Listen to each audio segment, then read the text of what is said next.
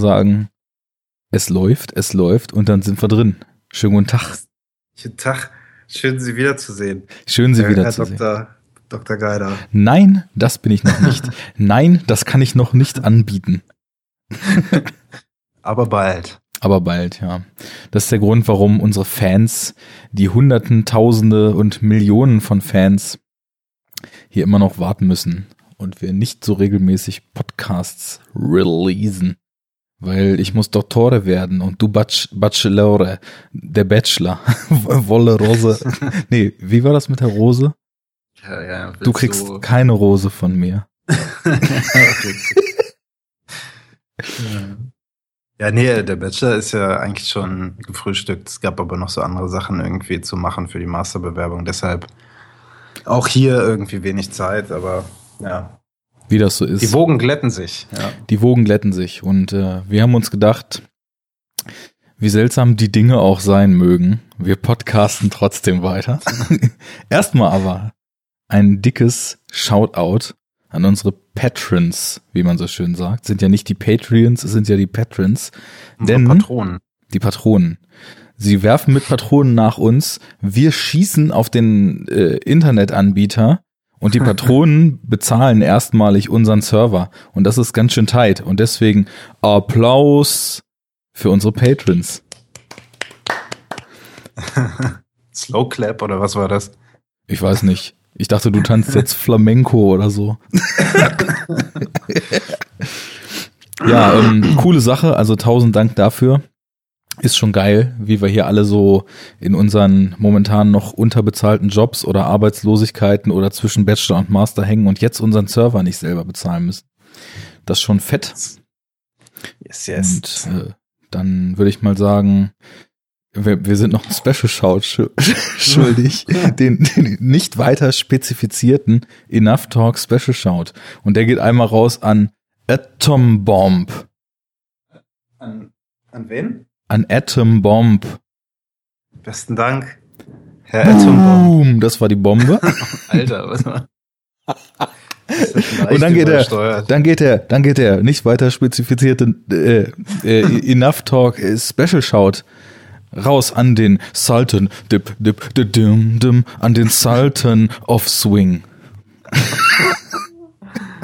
Ich habe gerade probiert hier meine äh, kleines mini-afrikanisches Holzmusikinstrument von der Wand zu holen, aber es ging nicht ab, sonst hätte ich hier.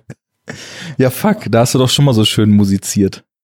Ja, ich glaube, das war was anderes, aber ich, ich mach's mal an der Wand, vielleicht hört man's.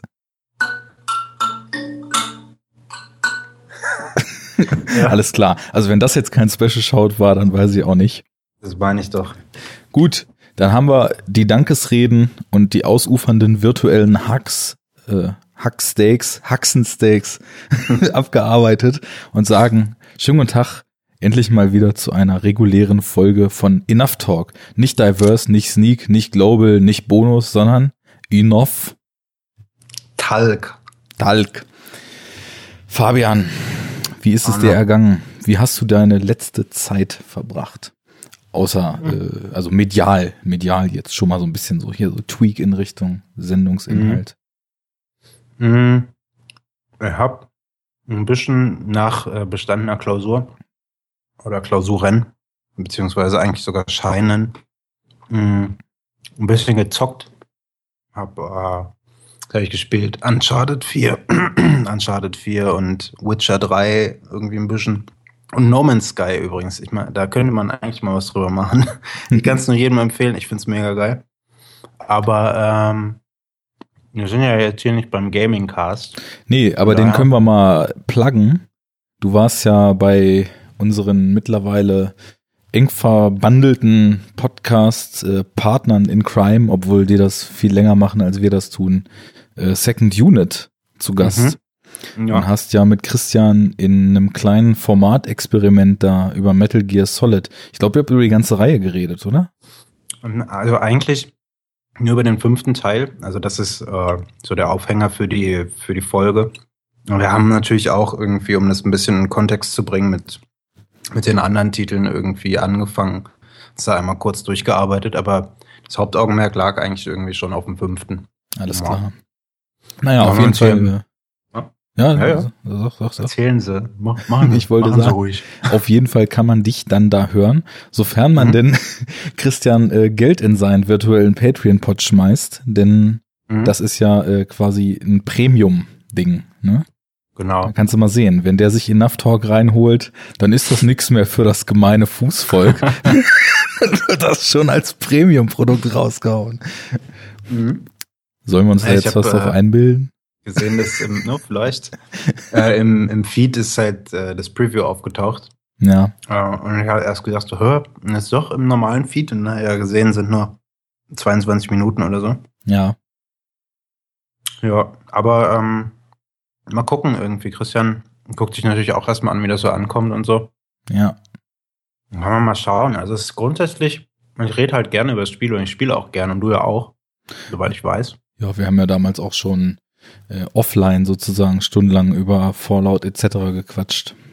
Ja, richtig. Und grundsätzlich, wenn da irgendwie Interesse da wäre, dann fände ich es halt voll geil, da mal irgendwie so ein paar Perlen zu besprechen, alte oder neue, wie auch immer. Bin schon mal Bock drauf. Ja, ich bin ja sowieso für alles zu haben, was so die Öffnung unseres Feeds betrifft. Ich werde auch Mhm. demnächst mal, ähm, glaube ich, erstmalig hier über eine Graphic Novel was erzählen, weil da lese ich gerade was sehr Interessantes, was halt für Filmfans ziemlich cool ist. Ähm, Mhm. Dazu aber wann, also in der nächsten Folge, vielleicht wir ein kleines Roundup machen oder so mehr. Weil, also nicht, weil es was ist, was verfilmt wurde, sondern weil es eine Graphic Novel ist, die sich mit dem Kino und mit diversen Spielarten des Kinos beschäftigt. Aber Ja. ja, da, äh, das, das führe ich dann noch mal ein bisschen länger aus, denn wir haben heute eigentlich eine andere Agenda. ja, ich war noch, auch noch gar nicht fertig mit dem, was ich so Ja, konsumiert habe.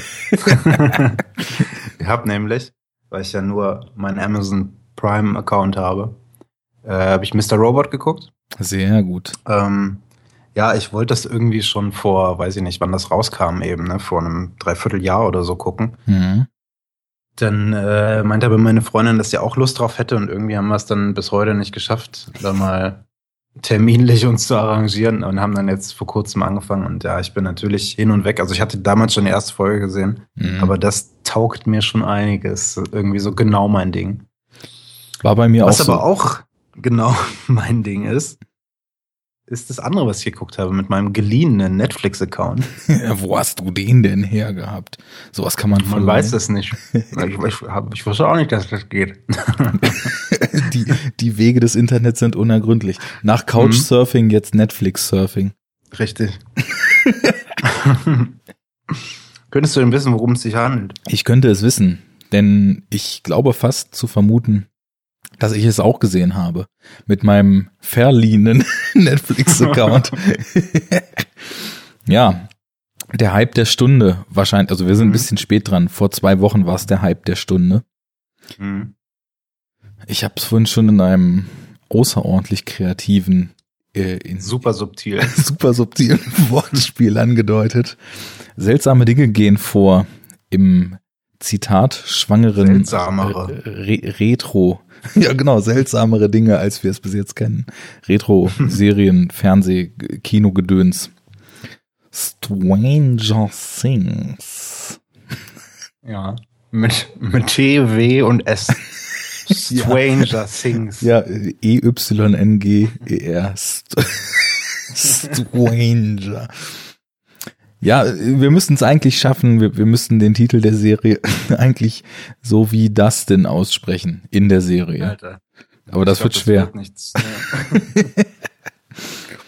Ja, ähm, lass uns mal vielleicht aus der Richtung nähern, wie du auf den Trichter gekommen bist, weil von dir ging ja so ein bisschen jetzt schon, ja, zumindest die Initiative, dass die Serie zur Sprache kam, äh, so bezüglich Mhm. Gucken und so weiter, auf. Wie kam es denn daran? Mhm. Wegen des Hypes der Stunde? Nee, es war ein bisschen noch vor dem Hype der Stunde. Also bevor es die Serie dann auch gab. Mhm. Da war ich, äh, weiß gar nicht, irgendwie halt so rumgesurft und auf einmal ploppten so nach und nach auf diversen Boards und in Foren und so weiter die, die ersten Trailer auf. Und die fand ich halt schon einfach extrem ansprechend durch, äh, gehen wir ja bestimmt noch ein bisschen mehr drauf ein, aber halt auch schon die, die Titelsequenz und so weiter wurde da so ein bisschen angeteasert und das Logo. Und allein als ich das Logo gesehen habe, dachte ich mir so, okay, das muss ich halt gucken. Das trifft mich zu 100 Prozent, ich muss es sehen. Und dann äh, kurz darauf, ich gucke ab und zu irgendwie aus der Rocket Beans Krams, äh, hat der Schröck ne, bei äh, Kino Plus, ich weiß nicht, ob du das kennst. Klar. Ne, da hat er das auch mal äh, angesprochen gehabt. Das ist jetzt auch, weiß gar nicht, anderthalb Monate vielleicht her. Ja, und dann war ich schon ganz gut gehypt und habe halt eigentlich nur darauf gewartet, dass das losgeht. Und äh, dann ja mein Hype auch übertragen. ja, ich habe es erst mitgekriegt, äh, als Twitter explodiert ist. Und das muss so, ja, eigentlich am Tag nach dem oder in den zwei, drei Tagen, nachdem Netflix das Ding dann international gelauncht hat, passiert sein. Mhm. Also ich, ich kriegte nur so mit, plötzlich reden alle von, ich hatte es schon gesehen, weil, also ich würde schon sagen, dass ich jeden Tag Netflix irgendwie so mal aufhabe, wahlweise mal nur, um irgendwas nachzugucken, ob es irgendwas gibt, was ich vielleicht demnächst mal gucken will oder um tatsächlich irgendwie eine Serienfolge oder so zu gucken. Und die äh, äh, platzieren ja so ihre Eigenproduktion, weil es ist ja eine komplette Netflix-Eigenproduktion, die auch jetzt exklusiv auf Netflix nur zu gucken ist, immer recht prominent so, ne? Also da kommst ja, ja kaum drum rum, wenn du dann Netflix aufmachst, dann ist auf jeden Fall, wenn sie eine neue haben, der Header halt schon komplett davon dominiert. Ja, und dann Twitter nur alle, oh, hier Stranger, Stranger Things, dies, das und dann ging es schon los mit IMDB-Rating, schießt durch die Decke, auf Moviepilot sieht man nur die 8, 9 und 10 irgendwie so im, im Bewertungsfeed durchlaufen. Mhm. Ja, und das war schon fast so ein bisschen, weißt du, wenn, wenn so alle sich einig sind, dass das, das der Obershit ist, dann wird's ja so ein bisschen gruselig schon fast, ne? so ging's mhm, mir allerdings. dann. Ja. Ja, und hm. ähm, ich, ich finde aber, also im Endeffekt sind es dann aber gar nicht so viele Leute gewesen, die es tatsächlich schon gesehen hatten, ne? Hm. Weil ich auch grundsätzlich der Meinung bin, dass es gar nicht für jeden was ist, unbedingt. Man muss halt schon so eine Affinität zu, ja, den, weiß ich nicht, so, Themen ist jetzt vielleicht nicht das richtige Wort, aber so dieser Flair der Serie ist ja ganz klar definiert. Und äh, da muss man sich, glaube ich, schon hingezogen fühlen. Also wenn man irgendwie Kind der 90er ist oder Nullerjahre oder sowas, ist das bestimmt gar nicht so ansprechend auf den ersten Blick.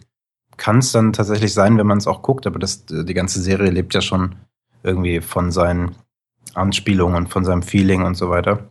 Mhm.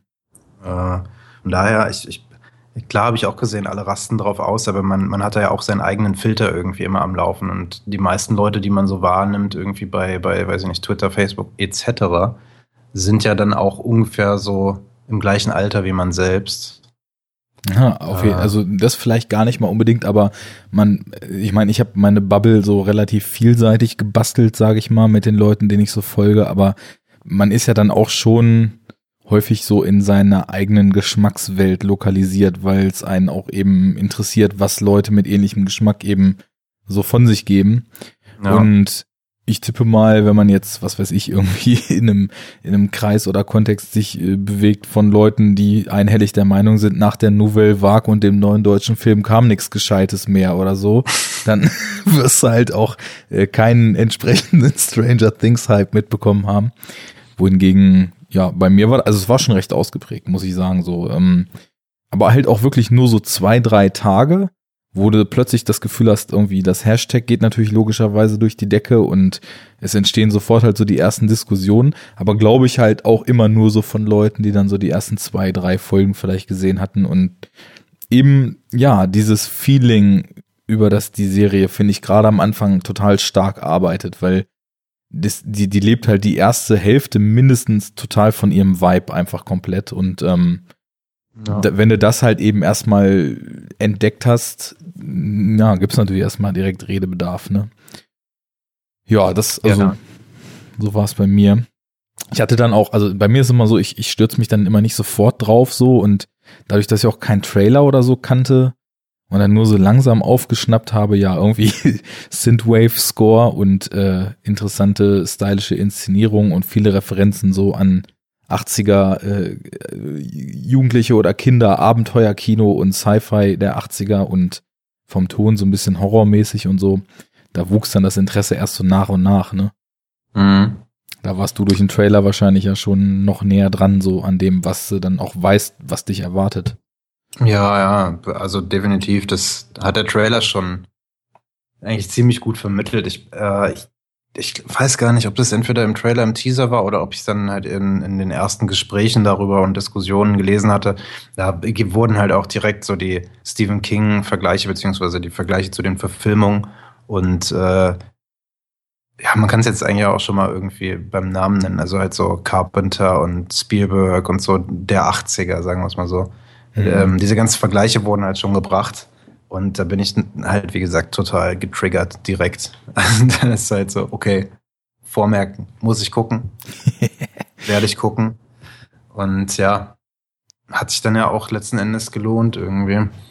Mhm. Wobei ich sagen muss, der Einstieg äh, war bei mir gar nicht so krass irgendwie. Die, also die erste Folge war, war cool, aber ähm, die Eröffnung, die Eröffnung ist ja eigentlich, äh, äh, wenn ich mich jetzt nicht ganz täusche, ohne die Protagonisten. Ne? Es geht ja in diesem Labor los.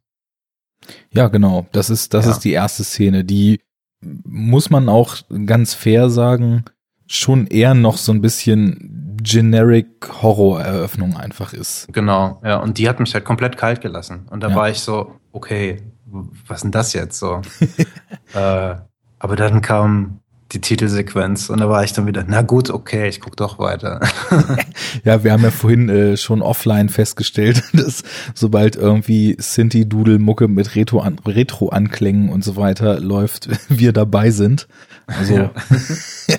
was äh, aber, muss man dazu sagen, Viele denken dann wahrscheinlich, ah, bestimmt, weil die Drive gesehen haben. Nein, weil wir vor Jahren die Autonomic Layer 1 bis 12 waren es, glaube ich, Podcasts gehört ja. haben. Ne? Für die, die nicht wissen, was es ist. D-Bridge, Instrumental, Musik, ursprünglich mal Drum and Basser, dann irgendwie Synthesizer und Wave-Einflüsse und plötzlich war da was Neues, was uns alle vom Hocker gehauen hat. Ja. Sind die noch online?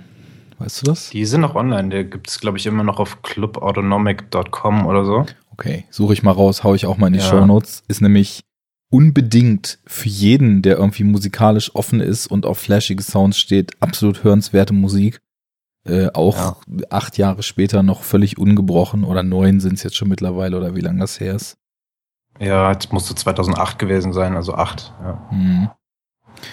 ja ähm, aber lass uns doch vielleicht einfach mal weitermachen mit, mit der, äh, mit dem Einstieg in die Serie und äh, wie sie einen dann hatte oder nicht hatte und wie sich das Ganze entwickelt hat.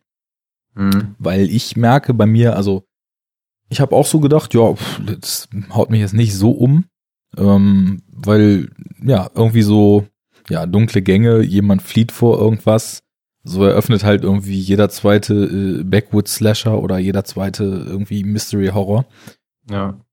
Aber ich muss sagen, dass ich eigentlich fast dann auch, also der Vorspann, den fand ich natürlich auch cool, aber im Grunde genommen, und das ist, glaube ich, ich, ich habe später, werden wir auch noch zu kommen, auch ein paar Kritikpunkte daran, aber einer der aller, allergrößten Pluspunkte der Serie ist halt einfach die Schrulligkeit und Knuffigkeit dieser, dieser Hauptfiguren, und zwar dieser Kids. Und ja ja, die, äh, das ist ja dann, nachdem wir den Vorspann dann gesehen haben, steigen wir ja mit deren ersten Pen-and-Paper-Rollenspiel, das ist, glaube ich, was die da zocken, ne? Ja, die spielen Dungeons and Dragons. Ja, okay, ist dann Dungeons and Dragons, wo sie sich später auch nochmal genau drauf äh, referenzieren, als es um, ja. um die äh, andere Welt da geht, alles klar. Ja, zocken sie ja und ich weiß auch nicht, also es ist, ich finde, es ist schon schwierig, so eine so eine Art von Figuren, die irgendwie nerdig und so wie halt nicht unbedingt so, so regelkonform, was so, so Mainstream-Anforderungen betrifft, zu schreiben, aber die eben trotzdem so grundsympathisch sind und nicht so überzogen wirken dabei. Mhm. Und ich hatte irgendwie sofort so eine Verbindung zu denen, muss ich sagen. Also ja. hat echt cool funktioniert. Ging, ging mir absolut genauso. Und ähm, ich habe halt auch direkt irgendwie, weil das finde ich ist die naheliegendste filmische Verbindung äh, an Stand By Me gedacht, ne? Also den äh, von wem ist denn er eigentlich? Auf jeden Fall die, die King-Verfilmung. Jo. Ähm, weil irgendwie passt es schon so ein bisschen, weil die, die Jungs da sind ja jetzt auch nicht die, weiß ich nicht, Helden der Highschool oder so, oder wo auch immer die da unterwegs sind, was für eine Schule. Äh, aber ja, man, man boundet so ein bisschen mit denen. Es ist jetzt nicht so, dass ich irgendwie früher so, so ein Dungeons and Dragons Kellerkind war, aber trotzdem ist man irgendwie, sind die einem halt sympathisch. Die werden total knuffig eingeführt und so. Ich äh, ja, fand ich einfach geil, wie sie sich dann darüber streiten, irgendwie, ob er jetzt den Feuerball werfen soll oder, oder was weiß ich, was die da noch hatten. Ähm, ist schon cool. Passt. Ja. Man, man denkt irgendwie trotzdem an sich selbst, so ein bisschen von, also an sein damaliges Ich. Ich glaube, weil die total committed sind an das, was sie da gerade tun. Mhm. Also ich meine, ich glaube, so in Deutschland aufzuwachsen, das ist eh ganz weit weg von diesem uns in einer Popkultur vermittelten US-Highschool-Ding mit den Bullies und den Außenseitern und den Sportlern sozusagen. Ne? Und mhm. das wird ja in Filmen immer so richtig schön klar getrennt, so als ob man eigentlich nur als äh, Kind oder Jugendlicher die Wahl hat, sich so zwischen drei Gruppen zu entscheiden. Und wenn man zu keiner gehört, dann fällt man nur völlig aus dem Raster.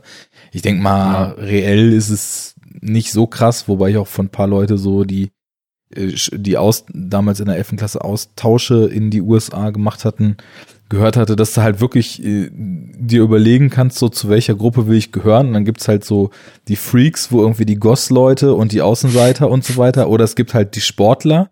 Das kannst du dir aussuchen und innerhalb der Gruppen bei den Sportlern nicht, aber die saufen halt nur, aber so bei den Freaks kannst du dir halt noch überlegen, ob du zu den Kiffern oder zu den Säufern gehören willst. Also so habe ich das irgendwie von ein paar Leuten. Wahrscheinlich totaler Schwachsinn, aber fand ich witzig. Ja. Damals so. Das sind ja auch irgendwie so die Klischees, die man halt gerne dann auch wieder sieht irgendwie. Also je nach Kontext. Aber in dieser Serie, ähm, die treten ja später auch noch auf, diese Klischees. Und irgendwie passen sie halt rein. Es, es kommt dann wirklich drauf an, was, was so der Rest irgendwie vermitteln will, so dass ich dann solche Sachen auch annehme. Und ja. Ja, es ist halt das erste, das erste, der erste Baustein in diesem ganzen Referenz, Zitat und Nachbildungskonstrukt, was halt schon sehr aktiv versucht, äh, was zu basteln, was in der Art und Weise, also ja, nicht damals entstanden sein könnte, aber sich so anfühlt, als ob es damals entstanden wäre. Mhm. Ja. Weil, ja, du hast so eben mit Stand By Me verglichen und es ist halt einfach ja generell so dieses, dieses Suburb Ding, du bist in einer amerikanischen Klein- oder Vorstadt, äh, jeder hat ihr Haus, die Kids treffen sich, fahren mit ihren BMXen durch die Gegend, ziehen halt mhm. halt ihr eigenes Ding durch, in dem Fall jetzt irgendwie Dungeons and Dragons oder was auch immer. Die Moms erzählen ihnen einen, äh, so wie du sie halt auch, was weiß ich, in, in zig anderen Filmen halt hast, wobei naja, da gibt's ja auch Unterschiede, wenn man sich jetzt mal Poltergeist ranholt, wo die Eltern ja auch irgendwie, dadurch, dass sie dann irgendwie Jollos im Bett rauchen, im Endeffekt dieses, dieses heile Weltbild schon wieder so ein bisschen brechen und das ja auch irgendwie schon ein interessanter Spin ist. Ja. Aber ja, also es ist dieses Gesamtbild einfach. Und ich mochte die halt gleich so, weil also die sind cool geschrieben, einfach so als Gruppe von Freunden. Und es ist jetzt egal, ob das irgendwie die Kids aus E.T. oder Stand By Me oder sonst was nachbilden soll oder einfach nur ein riesen Mashup von allem ist. Äh, ich habe nämlich zu dem Zeitpunkt oder als ich so ein paar Folgen drin war, halt schon auch so viel Kritik gelesen, so, wo es halt darum ging, dass ja, die, die Serie eigentlich so nur Referenzkino macht, ne? Und äh, wo ich dann so dachte, na ja, vielleicht sind die jetzt an zig Sachen angelehnt so und das äh, sehe ich auch aber die cool schreiben und eine coole Chemie zwischen denen herzustellen und ja, was auch nicht einfach ist, Kinder zu finden, die halt anständig spielen und eine, eine, mhm. eine gute, eine gute Chemie zwischeneinander haben. Das musst du halt trotzdem selber machen. Da kannst du halt noch so laut Referenz schreien, aber wenn du das halt nicht anständig einbaust, dann passt das nicht. Ja, ähm, ja auf jeden Fall. Mhm. Also mich stört das halt auch überhaupt nicht. Wenn es funktioniert, dann funktioniert es halt auch. Und dann habe ich da zumindest äh, unter dem Aspekt gar nicht große Kritik zu üben. Also dann kann man sich auch irgendwie zu Tode quoten. Es ist mir scheißegal, wenn es mir halt aufgeht und, und mich unterhält und nicht irgendwie total aneckt, dann, dann finde ich das halt äh, okay. Und so wie es halt hier gemacht ist, ist es halt mehr als okay. Es macht halt einfach Spaß. So. Mhm. Zumindest am Anfang. Es ist jetzt nicht so, dass, äh, kommen wir später mal drauf, dann nochmal auf unsere Kritikpunkte, lässt dann irgendwie schon so ein bisschen nach. Aber am Anfang hat es mich dann doch sehr schnell gehabt. Ja, genau, weil also ja, die, die Einführung äh, lässt uns einfach direkt so klar werden, dass eine Gruppe Freunde, die halten zusammen. Und das ist ja auch genau das, was sich dann weiter so durch den Rest zieht. Mhm. Ja, ähm, denn wir können ja einfach mal vielleicht anfangen, so ein bisschen durch das, was eigentlich passiert, durch Robben.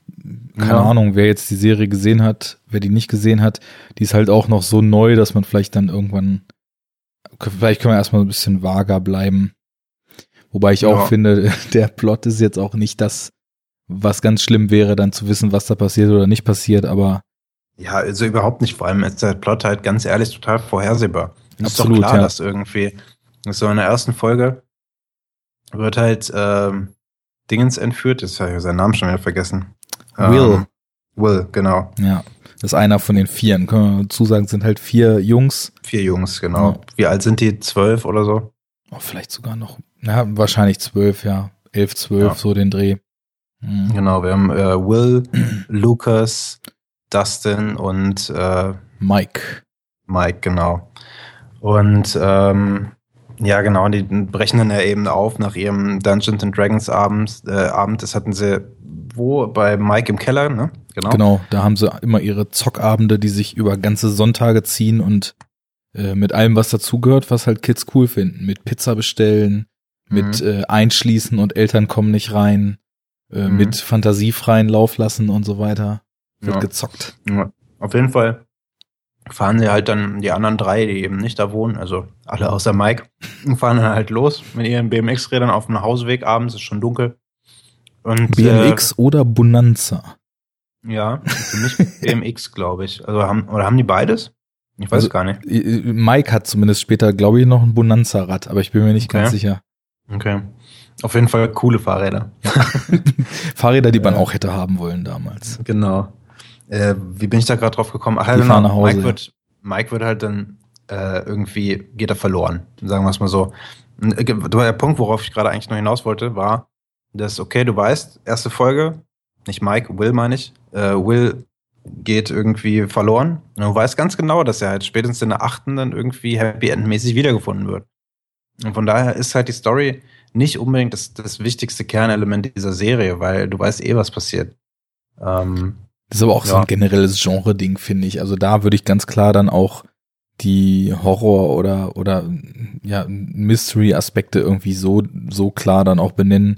Ich meine, bei jedem Horrorfilm, den ich gucke, der so überwiegend auf Atmosphäre setzt, interessiert mich eigentlich die Auflösung nicht. Ich will einfach nur einen coolen Ritt zu ihr hin haben, mhm. sozusagen. Ja. Und hier ist es auch so. Ja, ich, wie gesagt, ich will jetzt ja auch nicht irgendwie alles da komplett spoilen, aber das, das denkt man sicher eh schon am Anfang. Das ist so das, worauf ich hinaus wollte. Mhm. Ja, keine Ahnung. Im Endeffekt, wie gesagt, Will ist weg und die Jungs probieren ihn halt zu finden. Ja.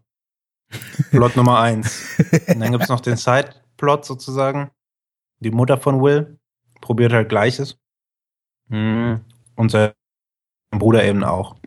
Und ähm, Gut, es gibt natürlich noch so ein paar mehr Nebenschauplätze, die dann irgendwie nach und nach beleuchtet werden. Es gibt noch den, den Hauptkop, der natürlich da ist, so der Vorstadtkop, der sich da ein bisschen irgendwie drum kümmert. Es gibt äh, dann noch so die Teenager-Romanze irgendwie mit der Schwester von Mike. Hm. Was gibt's noch? Den Lehrer vielleicht noch so ein bisschen. Der ist halt auch so ein laufendes Klischee, ist auch super geil. da gibt's einige schöne Szenen, ja. Ja. Und dann natürlich noch eine absolut äh, essentielle Figur für das Ganze, die sich dann äh, später. Oh, fast vergessen, ja. Siehst du, funktioniert auch ohne sie. Also wirklich. Meinst Aber, du? Ähm, naja, also ich habe jetzt gerade, ich meine, ganz im Ernst, denk dir sie mal ganz kurz weg, weil für, für mich, ich hatte es gerade wirklich vergessen, obwohl sie eigentlich schon natürlich neben Dustin meine Lieblingsfigur ist. Aber ich hatte es einfach gerade wirklich vergessen, dass es sie noch gibt. Denkt ihr sie mal weg? Geht nicht. Dann wäre gegen Ende der Serie wären alle gefangen, einer tot und äh, so ja, weiter. Gut. Ja, okay. ich muss auch nur rigoros rebellieren, weil ich sie einfach mega cool fand. Also ja, ja, total. Ja. Ja, lass uns vielleicht erstmal auch auf die Figuren noch so ein bisschen eingehen. Wir haben halt die Jungs so, ne, die halt auch, finde ich, total jeder für sich irgendwie cool geschrieben sind, so. Also das ist, das ist nicht nur so, dass die einfach so charakterlos da durchstolpern, sondern, ja, weiß ich auch nicht, ähm, wie, wie sind die denn drauf? Also ich meine so der Dustin mit seinem mit seinen coolen Caps und Lockenmatte und dem Sprachfehler ist irgendwie immer so ein bisschen so der der wow krass, aber auch so ein bisschen der Smart-Ass Typ, oder? Er ist so der Michelangelo so ein bisschen, ne? ja, genau, der so also, der so ein bisschen lauter und lustiger ist. Ja, dann äh, Lucas ist so weiß nicht, so eine Mischung aus Donatello und, und Raphael wenn Raphael in der Badewanne liegt. Äh, nee, warte mal, ja doch. Ja, ist ja auch egal. Aber ähm, im Endeffekt, ich bin über Will, der ja entführt oder beziehungsweise verschwunden, versch verschollen geht, äh, in der ersten Folge erfährt man ja erstmal gar nicht so viel. Nee, der, also den kann man auch, glaube ich, außen vor lassen. Ja. Ähm, also ich meine, er muss auch smart sein, sonst würde er halt im Laufe der Serie dort, wo er sich befindet, ähm, nicht schaffen, so lang sich zu halten. Ja, ja, das stimmt schon. Weil äh, Mike ist so, finde ich schon irgendwie, auch wenn man es so später vielleicht nicht mehr so sehen würde, aber am Anfang ist er klar der Leader irgendwie. Ja. So, so nehme ich ihn zumindest wahr. Ja. Ähm, weil er ja auch derjenige ist, der die Person, die wir jetzt noch nicht genannt hatten, eigentlich die Hauptfigur äh, so ein bisschen beherbergt. Ja gut, äh, muss man jetzt auch keinen Hehl drum machen, ne? Ich meine, sie taucht halt auch in der ersten Folge auf und äh, ja. Also ich meine, es ist halt Eleven. Ja, oder das, L. Ja, genau, die dann halt, weil damit es catchier klingt, L genannt wird von den kleinen Dudes. Ähm, ja. ja, die, wo halt auch am Anfang so ein bisschen so ein Mysterium drum gemacht wird, wo die wohl herkommt. Ist halt so ein kleines Mädchen, kurz rasierte Haare, rennt in so einem medizinischen Leibchen, glaube ich, noch an anfangs oder ja, so, auf jeden durch Fall. die Gegend, mhm. ne? Ja.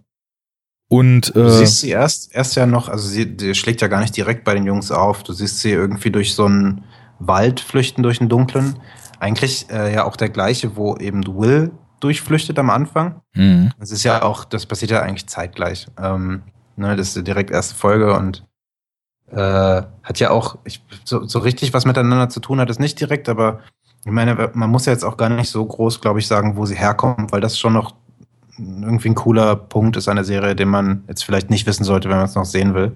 Mhm. Äh, und so viel sei dann gesagt, sie, sie taucht dann eben auch in dieser kleinen Stadt auf, ist dann erst in so einem Restaurant, ne, bei diesem Burger-Dude. Genau, bricht in der Küche ein und snackt ja. sich erstmal äh, illegalerweise da ein paar Pommes rein. Hey, ja. hey Joe, stell mir doch schon mal ein paar Pommes kalt.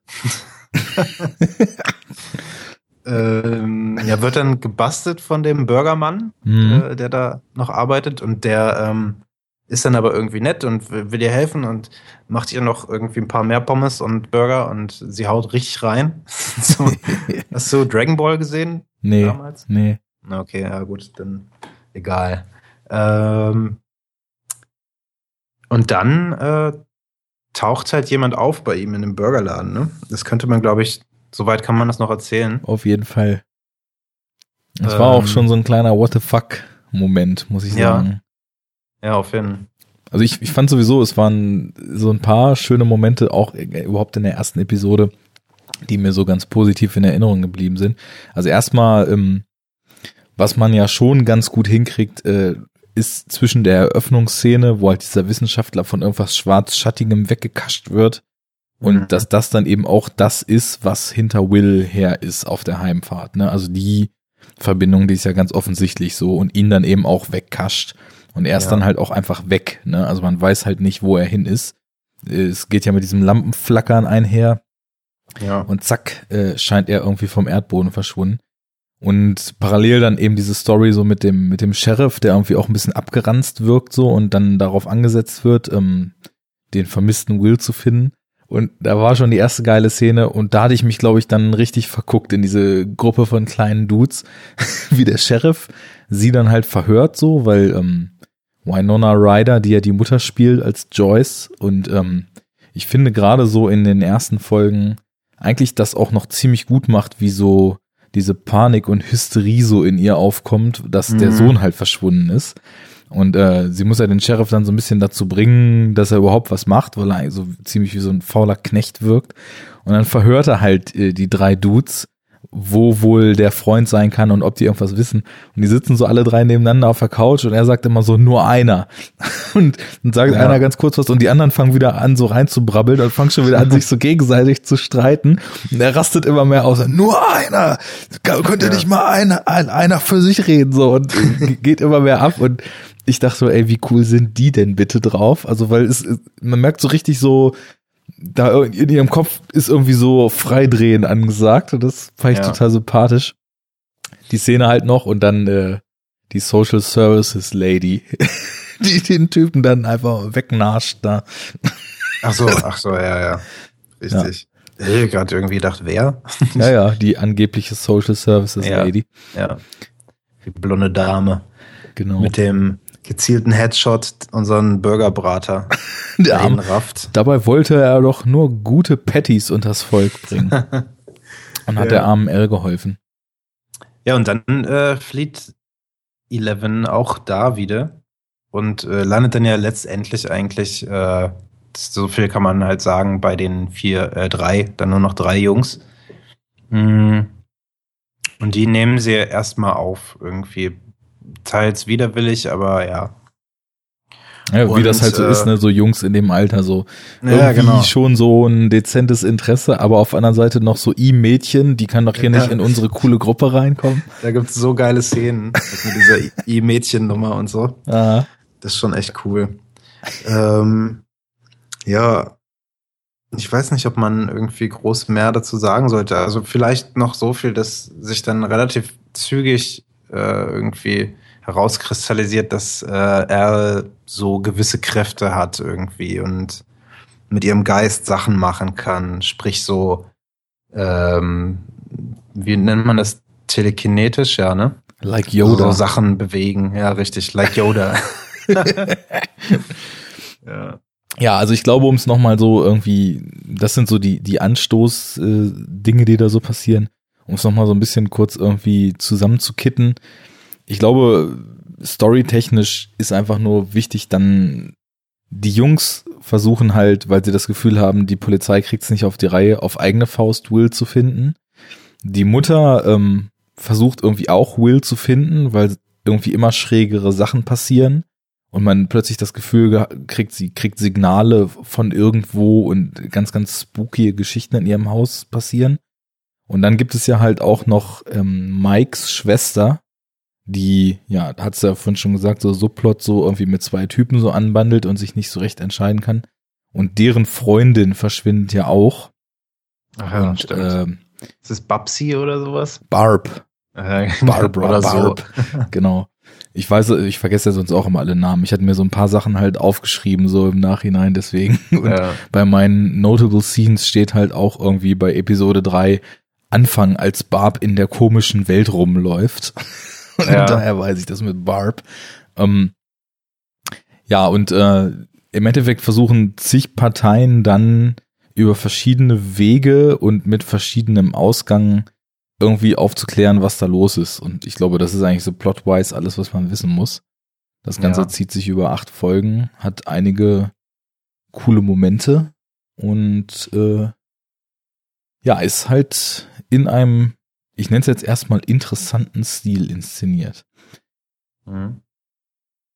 Hast du? Wir haben noch gar nicht gesagt, wann es eigentlich spielt, ne? Also so, das ist nur ja, so nee. angedeutet, aber es ist halt so ganz klar tief in den 80ern irgendwie ähm, verwurzelt und deshalb passt ja auch so viele, weiß ich nicht, jetzt, äh, ähm, wie nennt man es, Props, ne? Ja äh, irgendwie passend zu der Zeit, wie eben das Dungeons and Dragons äh, Krams oder irgendwie die, die Filmposter bei den Jungs im Zimmer oder im Keller und so weiter, die Fahrräder, was weiß ich, also alles irgendwie ganz, ganz dicke, das schreit halt 80er und, äh, und die Karren und die Musik und so weiter. Also jetzt nicht die, die, äh, der Score, sondern halt das, was, was da in deren Welt sozusagen dann irgendwie an Musik manchmal zu hören ist.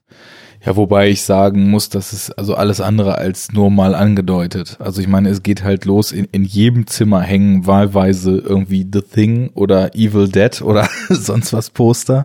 Ja. Ähm, in Rückblenden sieht man, wie, wie Will von seiner Mutter Joyce in seinem, ja, Baumhaus ist es ja nicht, aber in seiner Bude, die er da irgendwie im Wald hat, äh, wo eigentlich keine Eltern rein dürfen und er sie doch reinlässt, weil sie Karten für die Poltergeist-Vorführung hat. ja, ja. Und äh, dann werden irgendwie, wa- was ist es denn? Nicht, nicht die Smith, doch die Smith laufen auch irgendwann, aber äh, das eine Lied feiert doch nee, äh, Joy Division läuft, glaube ich. Das Joy? Division läuft später auch noch in so einer, äh, so ich glaube auch in irgendeiner anderen Version noch. Aber als Ja, sie da stimmt. vorm, vorm Tape-Recorder sitzen, ähm, was ist denn das nochmal?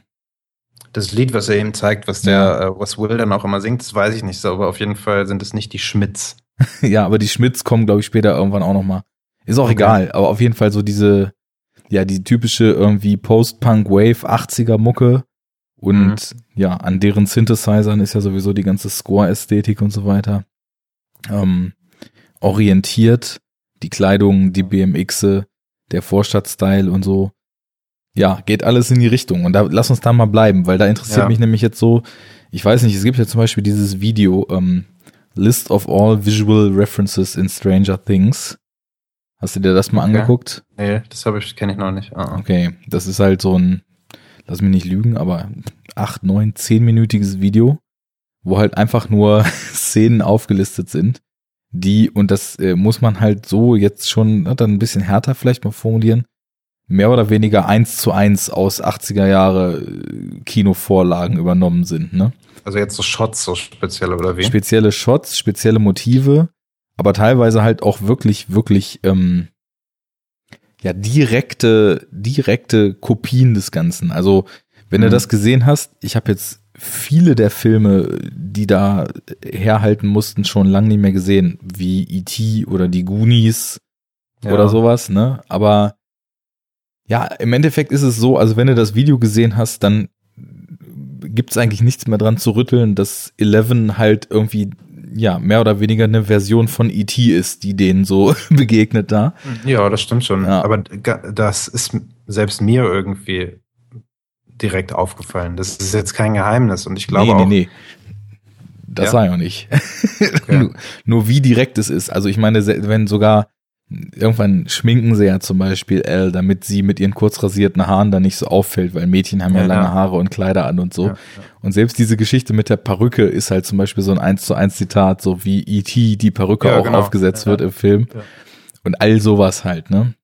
Weil, weil, gerade weil es eben so offensichtlich ist, ist es halt auch ganz klar, dass das gewollte Zitate sind und ähm, Auf jeden Fall. dass sie Also, da halt auch richtig auf die Tube drücken. Und, und da, da finde ich halt, äh, ich persönlich zumindest nichts Verwerfliches dran, aber ja, keine Ahnung. nö, Die- nö, die, nö. Also äh, Filmzitate sind ja eigentlich immer eine coole Sache.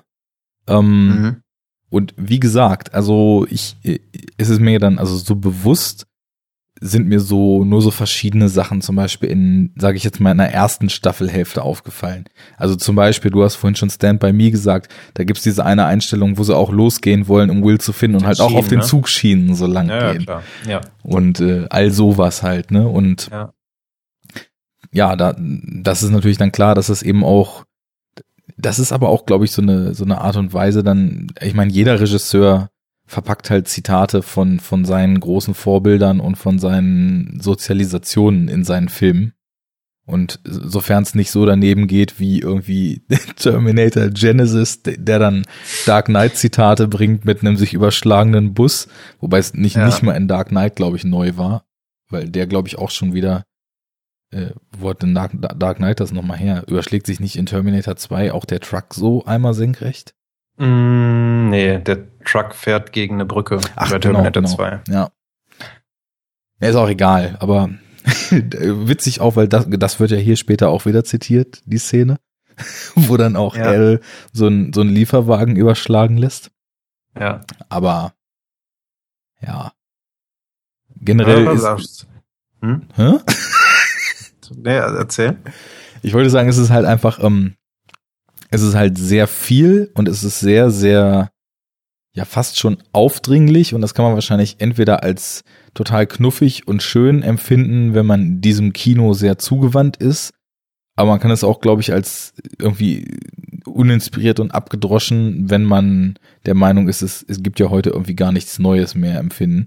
Was ich aber dann eben noch eigentlich sagen wollte, dadurch, dass am Anfang ist, ich finde, am Anfang ist es eher so ein emotionales Zitat. Also da können noch so viel Filmszenen direkt zitiert sein. Man hat halt so diesen Vibe, den man früher in den Filmen hatte. Und es hat auch dieses befreite, etwas lockere, nicht so verkopfte, ja. nicht so, ja. ja, nicht so beherrschte, sondern so diese Leichtigkeit. Und die, die steckt in den Figurenbeziehungen drin und die steckt halt im gesamten Gefühl auch drin. Ja, ja, total. Äh, ich weiß nicht genau, was du meinst, sehe ich auch genau so. Das ist halt, das ist irgendwie mittlerweile komme ich mir langsam vor, wie äh, Opa erzählt vom Krieg. Also weil ich halt ernsthaft, wie ich so oft in letzter Zeit mich dabei erwischt habe, wie ich gesagt habe, weiß ich nicht, ja, äh, irgendwie die Filme aus den 80ern und die Musik aus was weiß ich und so. Und, und, und irgendwie vergleichst du halt dann auch heute Morgen gerade mit einem Arbeitskollegen drüber gesprochen, äh, das Fernsehen. Weil ähm, ich habe heute Morgen halt auch schon so ein bisschen darüber nachgedacht, worüber wir halt jetzt irgendwie reden könnten und so. Und da habe ich halt auch ans Fernsehen gedacht. So das Fernsehen in den 80ern, gut, das habe ich jetzt vielleicht nicht so richtig mitbekommen, weil ich ja 86 geboren bin. Aber das äh, in den 90ern, das war halt dann ja auch so ein bisschen so die Quelle irgendwie für einen, weil Internet, ne, also ging gerade so los. Videotheken, ja, okay, war man selbst vielleicht noch ein bisschen zu jung für. Also hat man halt Filme im Fernsehen konsumiert. Und heutzutage, ey, nenn mir mal irgendeinen Zwölfjährigen, der halt Fernsehen guckt. Ja, also, klar. Also, äh, ja. weißt du, du brauchst es halt nicht. Ähm, und äh, warum habe ich das jetzt gesagt? Es fällt mir nicht mehr ein. Ich hatte du hast, du hast gesagt, du fühlst dich wie Opa aus den 80ern. Äh, wie Opa aus dem Krieg. ja. ähm, ja, keine Ahnung. Es ist halt, die Filme sind definitiv anders gewesen. Das ist ja klar, das ist jetzt auch nicht irgendwie eine, eine äh, weiß ich nicht, getrügte Sichtweise oder so. Nee, überhaupt ähm, nicht. Ob sie dann halt besser waren oder so, das ist natürlich dann absolut subjektiv. Äh, würde ich auch für mich gar nicht mal universell festlegen wollen oder können, weil es einfach auch ja nicht stimmt, dann egal was man sagt. Aber irgendwie fühle ich mich trotzdem bei diesen 80er und früh 90er Filmen immer so, so ein bisschen zu Hause oder so, man fühlt sich halt wohl. Also ich habe das, glaube ich, auch schon mal im Podcast irgendwann gesagt. Ich kann mir halt auch irgendwie so einen Horrorfilm aus den 80ern angucken. Allein den Vibe, den der vermittelt, ist für mich so ein wohliges Gefühl. Das ist ganz schwer zu, zu, zu beschreiben. Aber äh, ich glaube, ich habe das tatsächlich schon mal gesagt mit Nightmare on Elm Street. Ich kann mir halt Nightmare 1 angucken. Der hätte mich halt damals zu Tode gegruselt, der Film. So mit, weiß ich nicht, acht, neun, zehn Jahren. Aber heute ist es so, oh ja, hm, jetzt schön Nightmare gucken oder, oder was weiß ich nicht. Äh, solche Filme halt. Das, gleiche gilt dann aber auch wiederum für die Goonies oder Indiana Jones oder äh, weiß ich nicht, Stand By Me, Carrie, Poltergeist, scheißegal. Das sind so Filme, irgendwie fühle ich mich da halt zu Hause. Ja, und das ist total schön, was, dass du das sagst, weil das fasst eigentlich total gut zusammen, wie und wieso diese Serie jetzt funktioniert bei den mhm. Leuten, wo sie funktioniert. Denn ist voll wichtig, dass du eben meintest, dass es halt auch eine Altersfrage ist. Also wenn man so Kind der 80er ist und vielleicht aber auch die 80er gar nicht so konkret noch aktiv mitgekriegt hat, medial, gerade in Zeiten, als das Fernsehen noch eine große Rolle gespielt hat. Du hast ja damals nicht Anfang der 90er, als du bewusst angefangen hast, das alles wahrzunehmen, äh, frische 90er Jahre Filme im Fernsehen gesehen. Früher, das, früher dauerte. Sorry, dass ich da nochmal reingrätsche, aber das war genau das, was ich sagen wollte. Jetzt weiß ich auch, warum ich diesen Fernsehvergleich gemacht ja, ja. habe. Ja, äh, okay. äh, früher dauerte das ja dreieinhalb Jahre, bis nach einem Kinorun die Filme erstmalig im Free TV kamen. Ja. Äh, ja, Premiere gab's schon, also kann man auch von Free TV sprechen. Und äh, du hast natürlich Anfang der 90er die volle Dröhnung End 80er, Mit 80er, Früh 80er im Fernsehen gekriegt. Und das ist nun mal halt, ich meine, wir, wir sabbeln hier in einem Podcast, der nach einem Schwarzenegger-Zitat aus den 80ern benannt ist. Ne? also und äh, das, das ist ja nun nicht außer Acht zu lassen, dass das halt auch massive Prägung ist. Und ich glaube, warum diese Nostalgiewelle halt so gut funktioniert für Leute, die damit aufgewachsen sind, ähm, es muss gar nicht genauso sein wie früher, Aber du hast eben so ein bisschen geschwommen, weil du meintest, ja, die Filme waren ja nicht zwingend besser oder so und wo ist denn der Unterschied? Ich glaube halt, dass Filme damals, Blockbuster, wie auch immer, also gerade so diese bekannten Blockbuster, wo du eben schon ein paar genannt hast, oder auch die Zurück in die Zukunft-Reihe auf jeden Fall noch und so, mhm. Die hatten irgendwie was Befreiteres. Die wollten nicht psychologisch sein, die wollten nicht irgendwelche riesigen Tiefen aufmachen, die wollten nicht tief in die Köpfe ihrer Figuren eindringen, sondern die hatten tatsächlich auf so eine ganz naive und ehrliche Weise, also gerade weil sie so naiv war, auch so ehrlich, einfach nur den Anspruch, das soll Spaß machen. Alle sollen halt eine coole Zeit im Kino haben, sollen genauso wie irgendwie in den idealisierten Versionen, die man da auch in den Filmen sieht, ins Kino gehen, sich Popcorn holen, ihre Coke holen, einen coolen Film gucken, lachen, bisschen Spannung, bisschen Action, coole Figuren, coole Sprüche, nicht zu platt, aber auch nicht zu deep alles so und dann wir nach Hause gehen und sagen, das war cool. Und ich glaube genauso, also das ist für mich zumindest so dieses Gefühl, an das ich mich eben, was ich immer wieder kriege, wenn ich zum Beispiel zurück in die Zukunft gucke. Das hat halt mhm. einfach, das ist so diese, diese ganz, ganz tief in der DNA dieser Werke verankerte Lockerheit und ja, Unbedarftheit und weiß nicht, so, so, das, das war halt einfach einfacher. Also du, ich meine, heute funktioniert die ganze Welt auch ganz anders so und diese andere Welt, die muss halt auch irgendwie so im Kino oder in, in TV-Serien dann eben auch Einzug halten das geht halt nicht mehr so einfach wie damals. Aber irgendwie sehnen sich ja viele Leute, zumindest die, die das von damals kennen, anscheinend schon danach, dass es wieder so ist. Ja. Und ich glaube, deswegen trifft das auch auf so einen großen Zuspruch insgesamt. Könnte ich mir halt vorstellen, weil alle Leute, die in der Zeit sozialisiert sind, sagen, ich liebe die Filme der 80er. Das ist halt einfach so. Ich meine, klar, es gab nicht nur Zurück in die Zukunft und so weiter, es gab auch tiefreaktionäre Direct-to-Video-Action-Reißer mit Chuck Norris und Steven Seagal. Und Michael und so. Dudikoff. ja, genau. So ein Schmuh. Das gehört auch halt dazu. Und es war halt auch alles viel einfacher. Das, die hatten auch so naive, gut und böse Feindbilder, so, denen man heute jedem Filmemacher um die Ohren hauen würde. Aber damals ging das halt irgendwie. Das ist da, mhm. man, damals musste man es noch nicht besser wissen. Und ich glaube. Solche Filme eigentlich wirklich nicht mehr heutzutage? Das kann ich mir kaum vorstellen. Ja gut, Michael Bay dreht sie halt auch immer noch, ne? Die Araber ja, okay. sind die Bösen und die Amerikaner ja. sind die Guten. Und keine Ahnung. Also ich, ja, weiß nicht, gibt's mit Sicherheit. Also ich meine, der Direct-to-Video-Markt ist halt auch riesig immer noch, ne? Und da kommt halt ja. auch, was so an Action-Dingern rauskommt und so, glaube ich, ziemlich viel Gülle auf den Markt.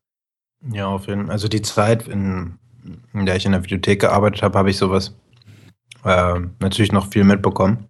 Da ist halt schon wirklich dann doch noch extrem viel rausgekommen. Aber jetzt so, wie lange arbeite ich nicht mehr in der Videothek? Ich glaube, drei, vier Jahre ungefähr. Und da hat sich ja noch mal extrem was getan. Also äh, was so Verleih und, und überhaupt ähm, Mediendistribution angeht. Ne? Also die ganzen Video-on-Demand-Sachen und so weiter, gab es ja da noch nicht oder sind gerade so angelaufen mit irgendwie Love-Film und wie das hieß. Mhm. Mm.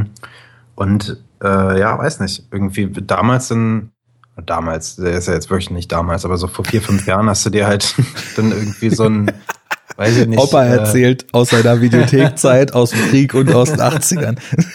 ja, exakt. Äh, nee, aber da hast du dir so ein, so ein Ding dann vielleicht mal mitgenommen, wenn du irgendwie komplett schon den Rest gesehen hast, so für 50 Cent am Tag. Mhm. Ähm, genauso würde wahrscheinlich heute dann jemand das auch so wegbinge-watchen, wenn da so der ganze Müll irgendwie am Start ist. Ich habe neulich gesehen, dass bei Amazon so eine Riesenschippe von solchen Filmen reingekippt wurde. Also äh, ja, so richtig krass. Z-Movies. Da, also das habe ich auch gesehen. Da habe ich nämlich mal geguckt, was ist neu und habe das nach Datum geordnet. Und es waren plötzlich irgendwie so 25 Seiten Neuheiten, die halt mhm. halt wirklich nur so, also so Sachen, die dann halt, die hatten nicht mal eine deutsche Tonspur, weil die in Deutschland gar nicht rausgekommen sind. Da habe ich dann zwar irgendwie noch so Perlen wie Samurai Cop und Killing American yo, Style zwischendurch yo. gefunden. das habe ich auch gesehen. Ey, Samurai Copter, eigentlich müssen wir da unbedingt mal was drüber machen. Das ist. ja. Kennst du den? Ja, ich, also ich habe bis jetzt nur die, weiß ich nicht, zehn Minuten oder so gesehen, aber ja. Dann, dann weißt du auch schon Bescheid, was sich da erwartet. Also Attacke der Killerperücke in allen Ehren. Das ist echt, also das Ding war ganz großartig und da habe ich mir halt auch noch so, weil ich hatte auch einfach mal wieder Bock, nicht immer nur irgendwie High-Quality-Kino und so zu sehen, sondern sich halt auch einfach mal mit so einem, nicht mit Anlauf-Scheiß, sondern so wirklich gescheitertem Scheiß einfach mal irgendwie bei Laune zu halten. Ne? Das ist schon eine coole mhm. Sache eigentlich.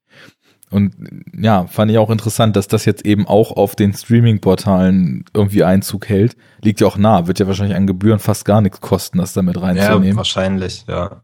Du nimmst du, kaufst du, weiß ich nicht, äh, alle Asylum-Verleihrechte für, weiß ich nicht, 20 Euro und, äh, und dann ab dafür. Irgendwer wird schon gucken, den Scheiß, jetzt 20 Euro kriegen wir auch wieder rein. Also so ungefähr lief das wahrscheinlich. Aber ja, ähm, habe ich mir also meine Frage selbst beantwortet. Beziehungsweise, nee, das sind ja eigentlich alles alte Sachen, die da reingekippt wurden. So ein neuer Krams, weiß ich nicht, ob, ob da ähm, so richtig so B-Movie-mäßig, also so wirklich eigentlich C-Movie-mäßig noch irgendwas abgefeiert wird. Weil ich meine, das ist ja auch halt Geld. Das, das muss man sich ja auch irgendwie erstmal klären von irgendeinem Produzenten oder einem Studio. Und ich glaube, die sind nicht mehr ganz so locker mit der Kohle heute, wie sie es damals vielleicht waren. Also das ist ja dann wirklich, das ist ja nicht sowas wie Sharknado und so, okay, wir machen jetzt halt Scheiße so, äh, aber mit einem Augenzwinkern und alle wissen, es ist Scheiße und es gibt halt die Leute, die, die gucken sich halt gern Scheiße mit Augenzwinkern an, aber halt so so Filme wie jetzt irgendwie Michael Dudikoff-Filme, die ja wirklich halt, wie du sagst, mit Scheiße gegen die Wand irgendwie. Das, also sowas würde wahrscheinlich niemand mehr produzieren heute. Also so Absicht, so, so ernsthaft, ernst gemeinte Scheiße. Wo halt so irgendwer sich so denkt, so ja, das ist genau der richtige Film, voll cool irgendwie, das kommt bestimmt gut an. Und dann machst du halt so einen Mist. Also was ich, um vielleicht den Exkurs so ganz äh, dezent mal wieder so in, in Richtung äh, jetzt eigentlich ein Thema zu, zu tweaken, aber also um es abzuschließen, was, was ich so gemerkt habe, es gibt viel Direct-to-Video-Kram auch noch, aber der ist halt nicht zwingend wirklich so ein B-Kram. Also es gibt mhm. teilweise auch wirklich gute Sachen, die halt einfach nicht im Kino laufen. Und diese, also es, es ist, ich glaube, der Level ist an sich schon relativ hoch. Klar, also wenn jetzt zum Beispiel, also eine Ikone, weiß nicht, ob du den kennst, ist zum Beispiel so ein, so ein Martial Arts Typ, der halt auch extrem viel Rollen spielt. Scott Atkins. Hast du von dem schon mal was gehört? Gehört nicht, aber gesehen vielleicht schon, ja, weiß ich nicht. Ist halt, also der Ninja Revenge of the Warrior und all so ein Kram macht er, also der hat's halt so kampftechnisch ziemlich drauf. Und mhm. da hast du halt nicht das Gefühl, dass das halt, wie du meintest, jetzt Filme irgendwie, die in irgendeine Asylum-Kerbe schlagen sind, sondern die versuchen halt so im Rahmen ihrer Mittel schon halt anständige Actionfilme zum Beispiel zu machen.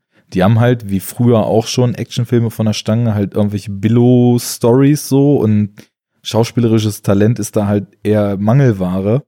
Aber das, was sie halt liefern wollen, so zum Beispiel Action, das funktioniert halt, ne? Und das, ich glaube, sowas kommt halt auch viel auf den Direct-to-Video-Markt. Mhm. Aber ja, keine Ahnung, so, so diese Befreitheit ist trotzdem weg. Also. Ja. Das ist, du kannst irgendwie so einen Ton auch, und das ist vielleicht eine ganz interessante Frage, um wieder anzuschließen. Kann man so einen Ton wieder aufleben lassen? Also wirklich. Also, ja.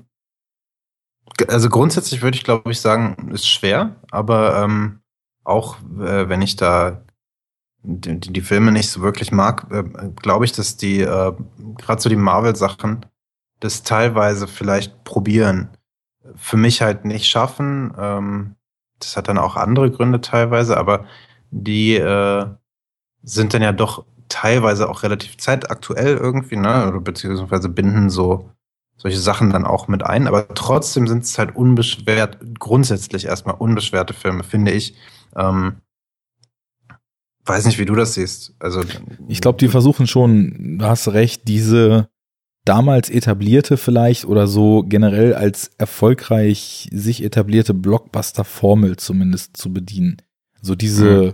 lockeren Sprüche, ähm, nicht zu brutale, irgendwie unterhaltsame Action. Kann man jetzt drüber streiten, ob das dann gelingt oder nicht. Mhm. Äh, auch so wegen Computer und so weiter, aber das ist halt wirklich eine andere Diskussion.